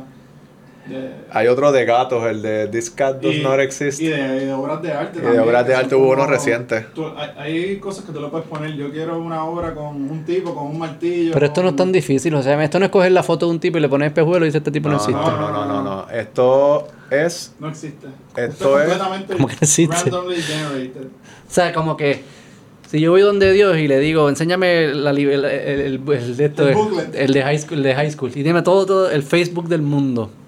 Y él me decir ese, ese, y yo vengo con este tipo, encuéntrame este tipo, y me va a decir ese tipo no existe. Eso es lo que tú dices. O sea, ese tipo así, como esas, esas proporciones, digamos que un, cuando decimos que esa persona no existe, no existen esas proporciones, esos colores, esa pigmentación. Esa foto que se enseñó No es- existe esa Lo figura. que él dice, esa, esa imagen que tuviste no es Una de foto de una alguien. persona real. Esa imagen fue autogenerada. con- pero en base de fotos en base, de otras en personas. base en fotos de personas. O sí parte de la referencia de lo que se supone que se ve un humano. Pero no es, pero es, es una computadora diciendo esto es humano. Y el reto va a ser mo- crear movimientos de eso. Para que yo me crea un video de esa persona, hacer que esa persona tenga un video y que la gente se crea que es una persona de verdad, eso es, más, eso es bien difícil. Que el movimiento parezca humano. Sí. Ah, no, sí, porque hay, hay Mm. muchos detallitos en cómo se mueven las personas. Y, y a eso le puedes invertir en la parte dark. ¿Verdad? ¿Qué significa eso para lo que es bullying ahora? Cuando tú puedes generar contenido de alguien que no existe. ¿Qué significa eso para lo que es eh, false media y false news y, y- y decir de eventos que no existe? Sí, sí. Si Ahí es que nosotros estamos hablando en el último capacidad. episodio de que los NFTs, que yo no los entendía mucho y qué sé yo, pero como que ese concepto de, de que algo le pone un sello de que es real va a ser bien importante. Sí, En el mundo digital va a ser bien importante Sí. y, y hay un montón de contenido que se puede empezar a crear. Van a haber muchas nuevas carreras. Pero entonces van a poder replicar el sello. Bueno, si pueden hacer la persona, pueden hacer el sello. Yo te digo, hay que aprender a cazar, a pescar Hay que aprender a hacer casa, eh, como que camping, irse para el carajo. Que tú... Yo creo que eso es bueno, mano. El futuro puede ser un lugar bien cool. bien ¿Qué te bueno motiva? mundo, ¿Qué te motiva? Obviamente todas estas cosas son súper interesantes, intelectualmente, tecnológicamente. La ciencia ficción siempre es fascinante, siempre están las distopias y uno puede pensar en todas ellas. ¿Qué? ah, Espérate, que ibas a decir algo. ¿Qué es esto? No, este es el, el DALI este. No sé si lo has Está ponchado, escuchado. lo- la gente lo está viendo. Que no sé si era de una universidad o algo, pero este, Ah, tú me hablaste de este. este es el que tú pones texto y genera imágenes del texto que tú escribiste. Como, Ah, con el GPT. Sí.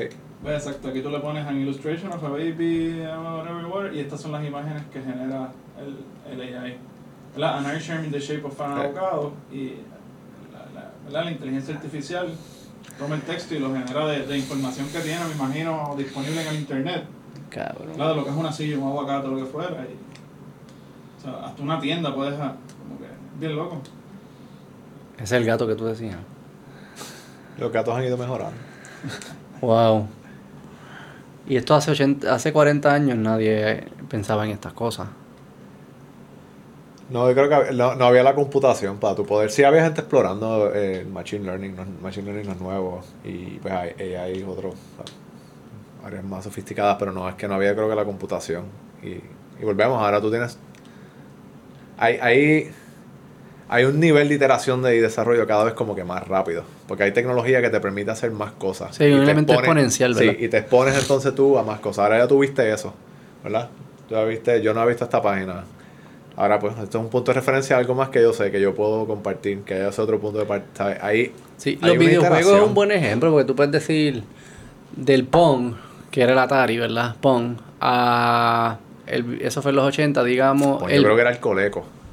¿Qué es Coleco? Coleco, ya, Coleco yo creo que vino antes que el Atari. Eso es el primero. Era, sí, eso lo que tenía era vueltita Ok. y un botón. Un rotario y un no, botón. no lo conozco. Pero digamos que de, de Atari eh, en los 80 a, a Nintendo en el 90, el cambio fue grande, pero no tan grande como el del, de los 90 al 2000. Ahora sí. Y el del 2000 al 2010 es más grande todavía. El 2010 al 2020 es más grande. Como que esa es la exponencialidad que, que, que tú hablas. Que se ven esos cambios. Yo me acuerdo ver cuando yo tenía, el- yo tenía el Dreamcast. ¿Tú tuviste el Dreamcast? Es el de Sega. O sea, que No. Sega se apagó por un tiempo y después volvió con el Dream cuando salió el PlayStation. Y ellos sacaron el Dreamcast, que era una consola. Nada de, como yo creo que para el PlayStation 1 o 2, algo así. Y yo me acuerdo comprar el NFL 2K 1 o NFL 2K, no, me- no me acuerdo si era el 1 o el 2, qué sé yo qué. Y yo lo veía y decía, "Ah, esto es igual, esto es igual que la tele. Esto jamás, nadie le puede ganar a esto. Y me confundo, me confundo si estoy viendo el Center o viendo NFL 2K. Claro, y tú lo ves ahora y tú dices, what the fuck. Eso era una mierda, increíble. Ponte a ver las películas que tú veías antes, Jurassic Park, y mira la nueva, mira la Star Wars original y mira la nueva. Yo se lo enseño a mis hijos y dicen, una mierda. Peter Pan, yo enseño a Peter Ay, Pan, la de de, hecho, Disney. ahí hay un video super cool de, de Pixar que te habla de enseñar la evolución. Porque cada película de Pixar introdujo una nueva capacidad de Ah. simulación. Eh, si era, por ejemplo, modelar agua o modelar pelo o que eso es lo más animación. difícil, eso es Incredibles. Sí, bueno, pues cada película tiene Sí, como algo nuevo, una, frontera una nueva nueva. frontera. Y pues tú ves, por ejemplo, el timelapse de todo lo que ha pasado desde la primera. Y en aquel momento era tú no ves la diferencia, pero se nota. Se nota. ¿Sabes? Lo que está pasando es- es súper acelerado, mano. También ellos eran como hábiles en, en, en que el storyline no se enfocara en lo que no sabían hacer. O sea, como que no sé hacer humanos, pues vamos a empezar con peces y con juguetes. Fíjate. Y por eso Incredibles para ellos. Yo vi ese, fue una frontera Eh. gigante porque eran humanos. Y era volar, era una persona volando y volaba y se sumergía. O sea, que como el pelo cambia cuando estás volando, cuando te sumerges sí. en el agua. Y la de Coco, que es la, la de el mundo, no sé, mundo. en verdad, todavía no sé qué... No sé, yo siempre pienso en las distopias, quizás eh, yo te necesito más en mi vida. A mí David, me encantan las más. distopias, mano. Necesito- Pero quizás quizás que me de ahí. No, no, a mí me gustan las distopias, pero quizás de ahí viene. Pero es verdad, eh, ¿por qué pensar en eso? Porque estamos de pie. Estamos pues yo digo, pie. no hay. No nos hemos destruido todavía, estamos de pie. No, ¿Por qué pensar que, es, que el instinto negativo, el instinto de hacer daño, que lo tenemos y todos lo tenemos, viven dentro de nosotros, pero es superior al instinto de, de la compasión, la esperanza? No lo ha sido. Y hemos tenido momentos bien feos en la historia. Pero ¿Y estamos. vendrán? Y vendrán, y, pero estamos de pie. Y, y estamos de pie porque personas dijeron que no. Como que no, como que yo no voy a hacer un evil. Y yo no voy a hacer esas cosas. Y voy a dar la mano. Y voy a sacrificarme. Y voy. Eso que, ¿verdad? No hay razón por la cual pensar en eso. No, hay que estar consciente. Sí. Yo pienso para no... Tu poder estar consciente te permite evaluar si las cosas que tú estás haciendo van en esa dirección o no. Y si hay otras cosas que tienes que considerar o no. Sí. Eh, pero... No, a, a mí... de no sé, quizás es bien ideal, mano, pero me gustaría... Me, me gusta poder imaginar, no sé, futuros buenos. ¿Cuáles te motivan así de tecnologías que, que tengan como una, una practicalidad para el corto plazo o el mediano plazo? Digamos en, en, en cosas reales de Puerto Rico o de cosas que tú ves. ¿Sabes? Porque estábamos hablando ya de cosas bien futurísticas, Sí, pero hay, hay, unas, hay unas utilidades ya, o de en cinco años, qué sé yo. ¿Cuáles te motivan así que tú has pensado? El, el aspecto de energía. Mm. de energía renovable me interesa. Aspecto de energía renovable. eh, y, y no sé esto, o sea, cómo tú quizás también lo escalas a nivel residencial, o sea, reduces un poco la escala de tamaño para aplicación a nivel residencial. Eh, hay un montón de fuentes, mano, este, en Israel están usando boyas en los muelles para capturar el movimiento de las olas. Eh, ¿Cómo se puede quizás hacer esto aquí? Aquí había un proyecto que pensaban hacer en Yauco de, de tecnología termal que aparentemente lo cortaron. Mm. Y va a ser algo, bueno, e- ese tipo de iniciativas donde tú exploras métodos alternos de energía que nos den más libertad, que de por sí eso tiene unos beneficios económicos grandísimos. Mm. Eh, estoy empezando a educarme en eso, no es mi campo. So, me interesa ahora aprender un poco más de qué otras energías fuera de lo que es energía solar existen. Eh, no, Eh, yo he grabado el, grabamos un episodio hace como, como 10 episodios fue, JJ, de nuclear. Ah, sí, estaba escuchando del el Con Ángel muchacho que Reyes. sitio que es de Maryland. Sí, Sí. ah, te lo escuchaste. Sí. Esa es interesante también, porque esa carga con, trae un estigma curioso, histórico. Pero sí, energías, energías bien... Yo creo que el reto que tienen todas, todas estas que son intermitentes es el, es el almacenaje, es como almacena en escala. Sí.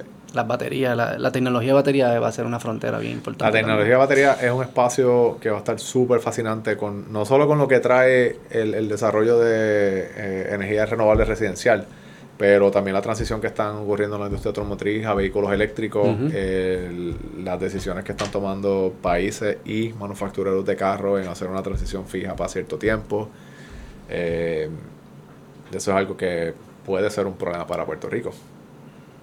Puede ser bueno, pero puede ser un problema. ¿Qué cosa? La los carros eléctricos. Sí, ¿sabes? Pues aquí no hay una infraestructura sostenible que sea tampoco ni, ni, ni reliable ni costo efectiva.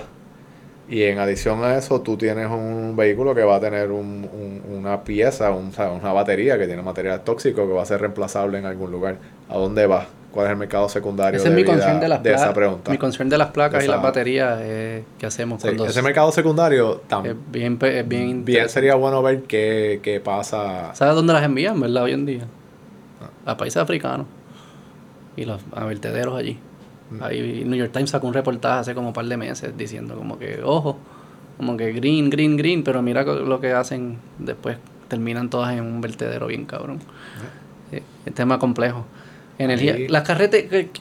¿Cómo uno hace carreteras Sensores. que no... Sí, ah, ok, pues sensores. Ah, bien. ok. No, sensores está No, cabrón.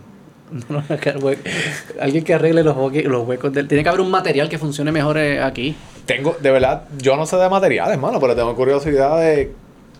En un sitio que llueve tanto, que otros países llueve tanto, si no tienen productos que sean mejores que el asfalto y el concreto, ¿por qué no se exploran que otros materiales sean apropiados para las condiciones de es un reto de Rico? material. Para mí ese es un reto de materiales puro, ¿verdad? El Sí. problema de las carreteras. Sí, y quizás materiales que se puedan reusar desde aquí, porque ¿sabes? nosotros tenemos unas restricciones de importe y exporte que, que inflan los costos de lo que se produce. Hay cosas aquí que se puedan reusar para producir material, no, no sé, o sea, esto- estas son preguntas de innovación y de investigación que, Que hay que hacerse. que, que sí deberíamos estar buscando porque son, son de nuestro beneficio. Y son y no somos los únicos que la tenemos, ¿verdad? No, no. So, nos permite ser eh, por lo menos, tener alguna capacidad de liderazgo en ese campo y, y crear industrias que quizás pueden compartir, ¿sabes? Podemos exportar a las otras islas. Eh, de- proceso de entender quizás qué cosas hay aquí que nos afectan, que pueden permitirnos convertir en nuestros core competencies, de verdad, de, de- de investigación. Eh, sensores también. A mí ¿Qué me tipo? encanta. Me encantan los sensores. Hay algo lo- romántico en los sensores. ¿Qué es lo que es? Ay, es que, hermano, los. Es una forma un distinta amigo. de ver el mundo. Un amigo. mí. Un amigo. Un amigo. Es una forma distinta de ver el mundo, yo pienso. Es una forma de. Es una forma discreta en el. Los sensores toman un snapshot de algo en un instante. Y a medida que lo van colectando, tú puedes derivar información de eso. Algo está empeorando, algo está mejorando. Ahí, ahí no sé, algo técnico y, y quizás filosófico que me gusta de, de los sensores porque es como una cámara, pero pero no estás tomando una foto al- a alguien o algo, que, la, que por eso también me gusta tomar una foto, ¿verdad? un snapshot, pero te permite ver algo. Es que yo creo que a mí me gusta también es que nuestro cerebro está bien cabrón. Sí. Está bien cabrón. Y lo que hace bien cabrón es procesar información. Información que nosotros no nos damos ni cuenta lo difícil que es procesar. Ahora nos estamos dando cuenta porque estamos tratando de enseñarle a otros que la procese.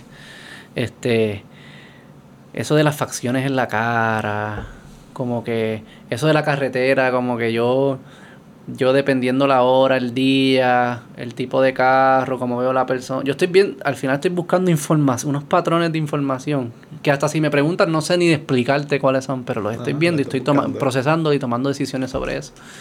Y que y los sensores son como que nos obliga a apreciar y a apreciar todo eso que hacemos y apreciar que básicamente lo que siempre estamos haciendo es procesando información y nos obliga a entender cuál información es importante y cuál no. Eso es super, estoy sonando super nerd. Eso es lo nerd del lado positivo. Pero eso es lo que, para mí, como que un sensor, me, me- me- me- me- hay algo romántico para mí porque está procesando información igual que yo. Y por eso dije como un amigo. Es como algo que está tratando de emular algo de mí. Y yo le estoy tratando de ayudar, de enseñarle. Como que, mira, sí, tienes que fijarte.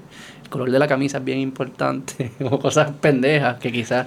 Bueno, que para ellos no saben, obviamente ellos no saben, no, no, no traen nada. Ellos, tú- ellos, saben- ellos- para ellos es importante lo que tú le digas que es importante.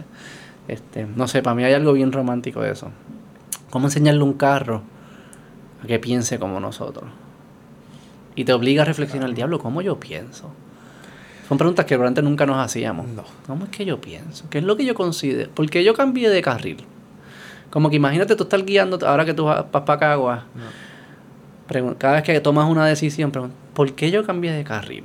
¿Qué es lo que yo estaba analizando? ¿Por qué tomé es- esa decisión? Y entonces de seguro había un carro allá que lo veías como que estaba guiando Sí, un poco al garete, pero está bien lejos. Sí, yo guío, Sí, tú estás bien yo sí, guío mirando, mirando para todos atrás, lados, para adelante y para atrás. todo el mirando tiempo, para atrás, sí. espérate, este es un loquito. Lo que fue, se me voy para el Que tuvo carril un de accidente acá. fuerte también, ¿Qué? joven. Que tuvo un accidente fuerte Pues, joven, sí. claro. Y desde ahí quedé pendiente. Exacto, que quizás está un poco más cauteloso Sí. lo que fuese. Vamos a correr este carril ahora. Quizás también como que a mi estado mental. Estoy cansado, ¿sabes qué? Yo cuando estoy cansado o, o mi cerebro está pensando en muchas cosas, vamos para este carril y no me voy a cambiar. A mí no importa que sea el más lento. Vamos en 40, qué sé yo qué. Pues es una decisión que estoy considerando información, este que cuando uno se pone a reflexionar es bastante nítido entender, diálogo, ¿por qué yo hice eso? Y preguntárselo todo el tiempo. Entonces tener que enseñarle un sensor y un robot a hacerlo, como que para mí es algo romántico ahí. Es un, sí, es un loop, yo creo que de aprendizaje, porque tú estás autoanalizando cómo hace, cómo quieres medir o quieres hacer lo que quieres hacer y cómo lo programas o lo diseñas para hacerlo. Y ah, para mí me gusta. Y va de todas escalas, de sensor, sé yo, un sensor de temperaturas que tiene que te da por lo menos un atributo de cómo cambia eh, temperatura en un área, hasta el sensor de la foto de lo que viste ahora, que son lentes súper complejos. em, es una forma de medir el mundo. Y la información, cuando ya tienes información, con eso puedes hacer un montón de cosas. Y en verdad necesitas información, como tú dijiste, para poder tomar acción. Sí, para tomar una decisión Sí. que no sea arbitraria eh, necesitas información. Si no ya es, te la inventaste o whatever. Sí, cuando y, cuando el nivel de agua en la represa está bajo porque los sedimentos llegaron a tal nivel, por X, pues tengo que hacer esto. Ok, pues si lo vas monitoreando, eh, te, te permite automatizar procesos y, y, y quizás diseñar cosas que, que la parte que me, me gusta y me tripea a mí, velan por tu vida, en cierta forma, por las cosas que tú haces. Quizás esa es la parte que, si, si me de Drive, lo común en todas las cosas que he escogido trabajar, mano, es cómo buscas tecnología con algún tipo de interacción de calidad humana o de aprendizaje. El espacio me gustaba porque aprendías con un montón de, con- de la Tierra, de la Luna y hay, hay como que un loop ahí. Mm. Sí, que tenga algún digo, aprendizaje. A veces el espacio es interesante porque uno aprende cosas que nos que no son clar no es claro para qué son útiles. Sí. Pero hay como que cierta aventura en hacerlo. Y, y al final siempre resulta que tiene una, una utilidad importante. Este, pero hay veces que es como que aprender porque es una aventura, porque está brutal, porque es curioso. por sí es una aventura así, ¿no? Es lo que Sí. estamos diciendo. Eh, todo lo que tú aprendes te da una perspectiva nueva de algo. Sea algo técnico, sea cultural, de un lenguaje, algo de otro país. Te permite tener otro tipo de lente con el que mirar una situación. Mm. Eh, y para mí eso, bueno, mano, si, si no aprendes todo. Sí, que si no tienes, por ejemplo, no te interesa nada ahora mismo, lo que sea, empieza con algo. Fuérzate a empezar con algo y va a empezar y en, y en ese proceso te vas a dar cuenta qué cosas te gustan, qué cosas no. Pero es más valioso como que hacer algo que no hacer nada o tratar de aprender algo que no aprender nada. O sea, como que a veces irte en el loop de qué es lo que yo quiero aprender, qué sé yo, que y te pasas el- y, y, y, y no empiezas. Quizás hay que empezar y, y en ese camino vas descubriendo qué es lo que te gusta. Lo que yo, los intereses que yo tengo ahora, yo no sabía ni que existían Sí, tú no lo sabes. yo me gradué. Uno no sabe, uno no, no nace sabiendo qué es lo que le gusta. No, o sea, yo. Yo, me acuerdo que quería tra- eh, trabajar con robots por, por un. Eh, por Voltron. No sé si te acuerdas de ese show. No. Fíjate, Voltron.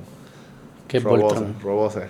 No, Que era, seguro es bien mierda ahora si lo ves. Si lo ves ahora, no, está nítido.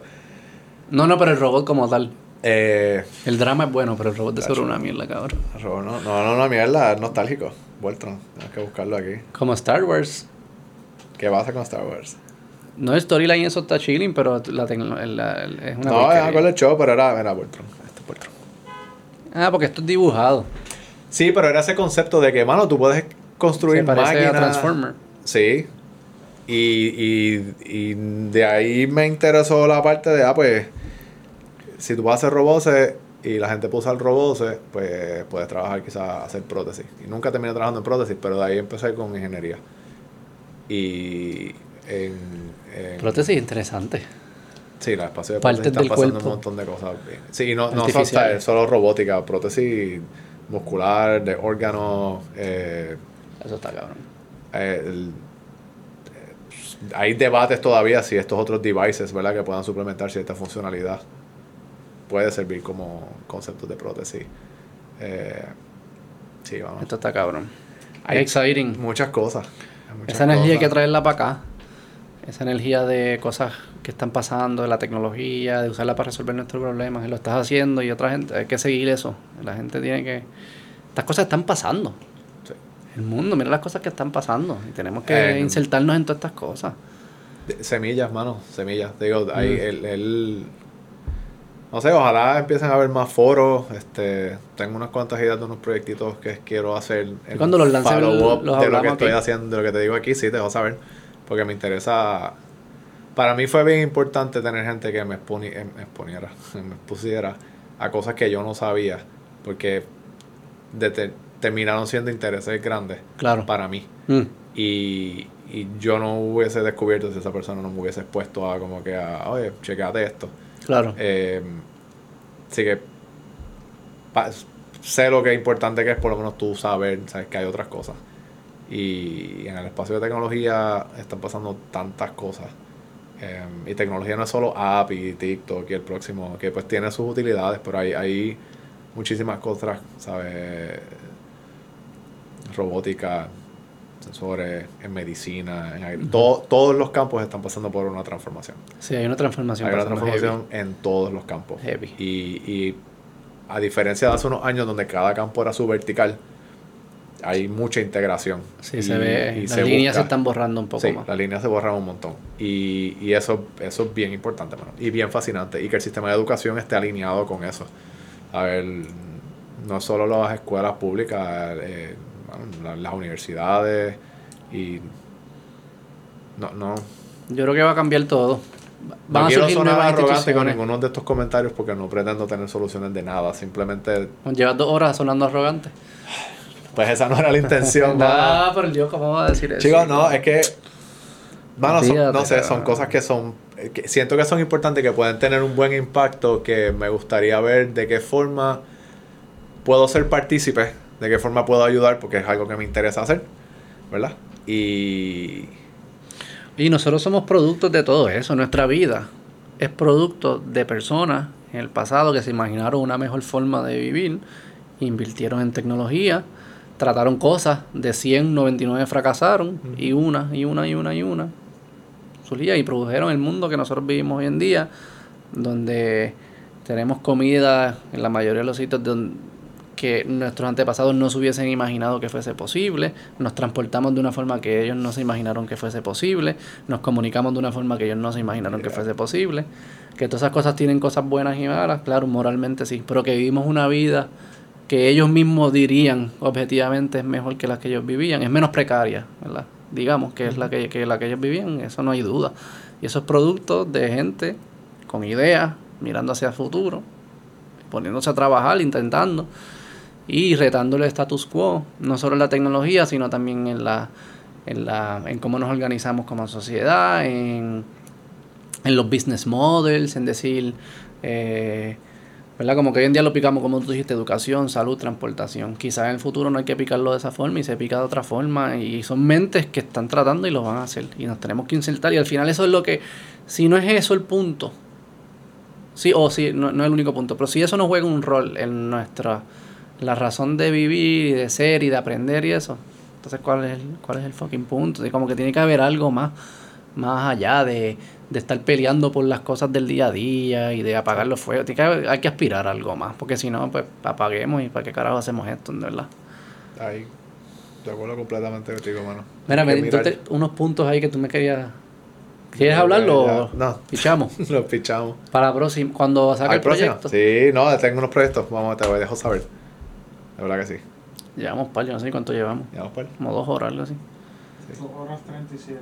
Bajarlo ahí. Ah. ¿Bajaste bien? Super cool, mano, de verdad. Cumplí con Me tu gustó hablar. expectativa. ¿Qué? Cumplí con no, tu digo expectativa. yo, sí, cumplí. ¿Tú la pasaste bien también Oye, o no? pasé, cabrón. Todavía estoy pensando cómo van a resolver el caso de si el robot A choca con el robot B.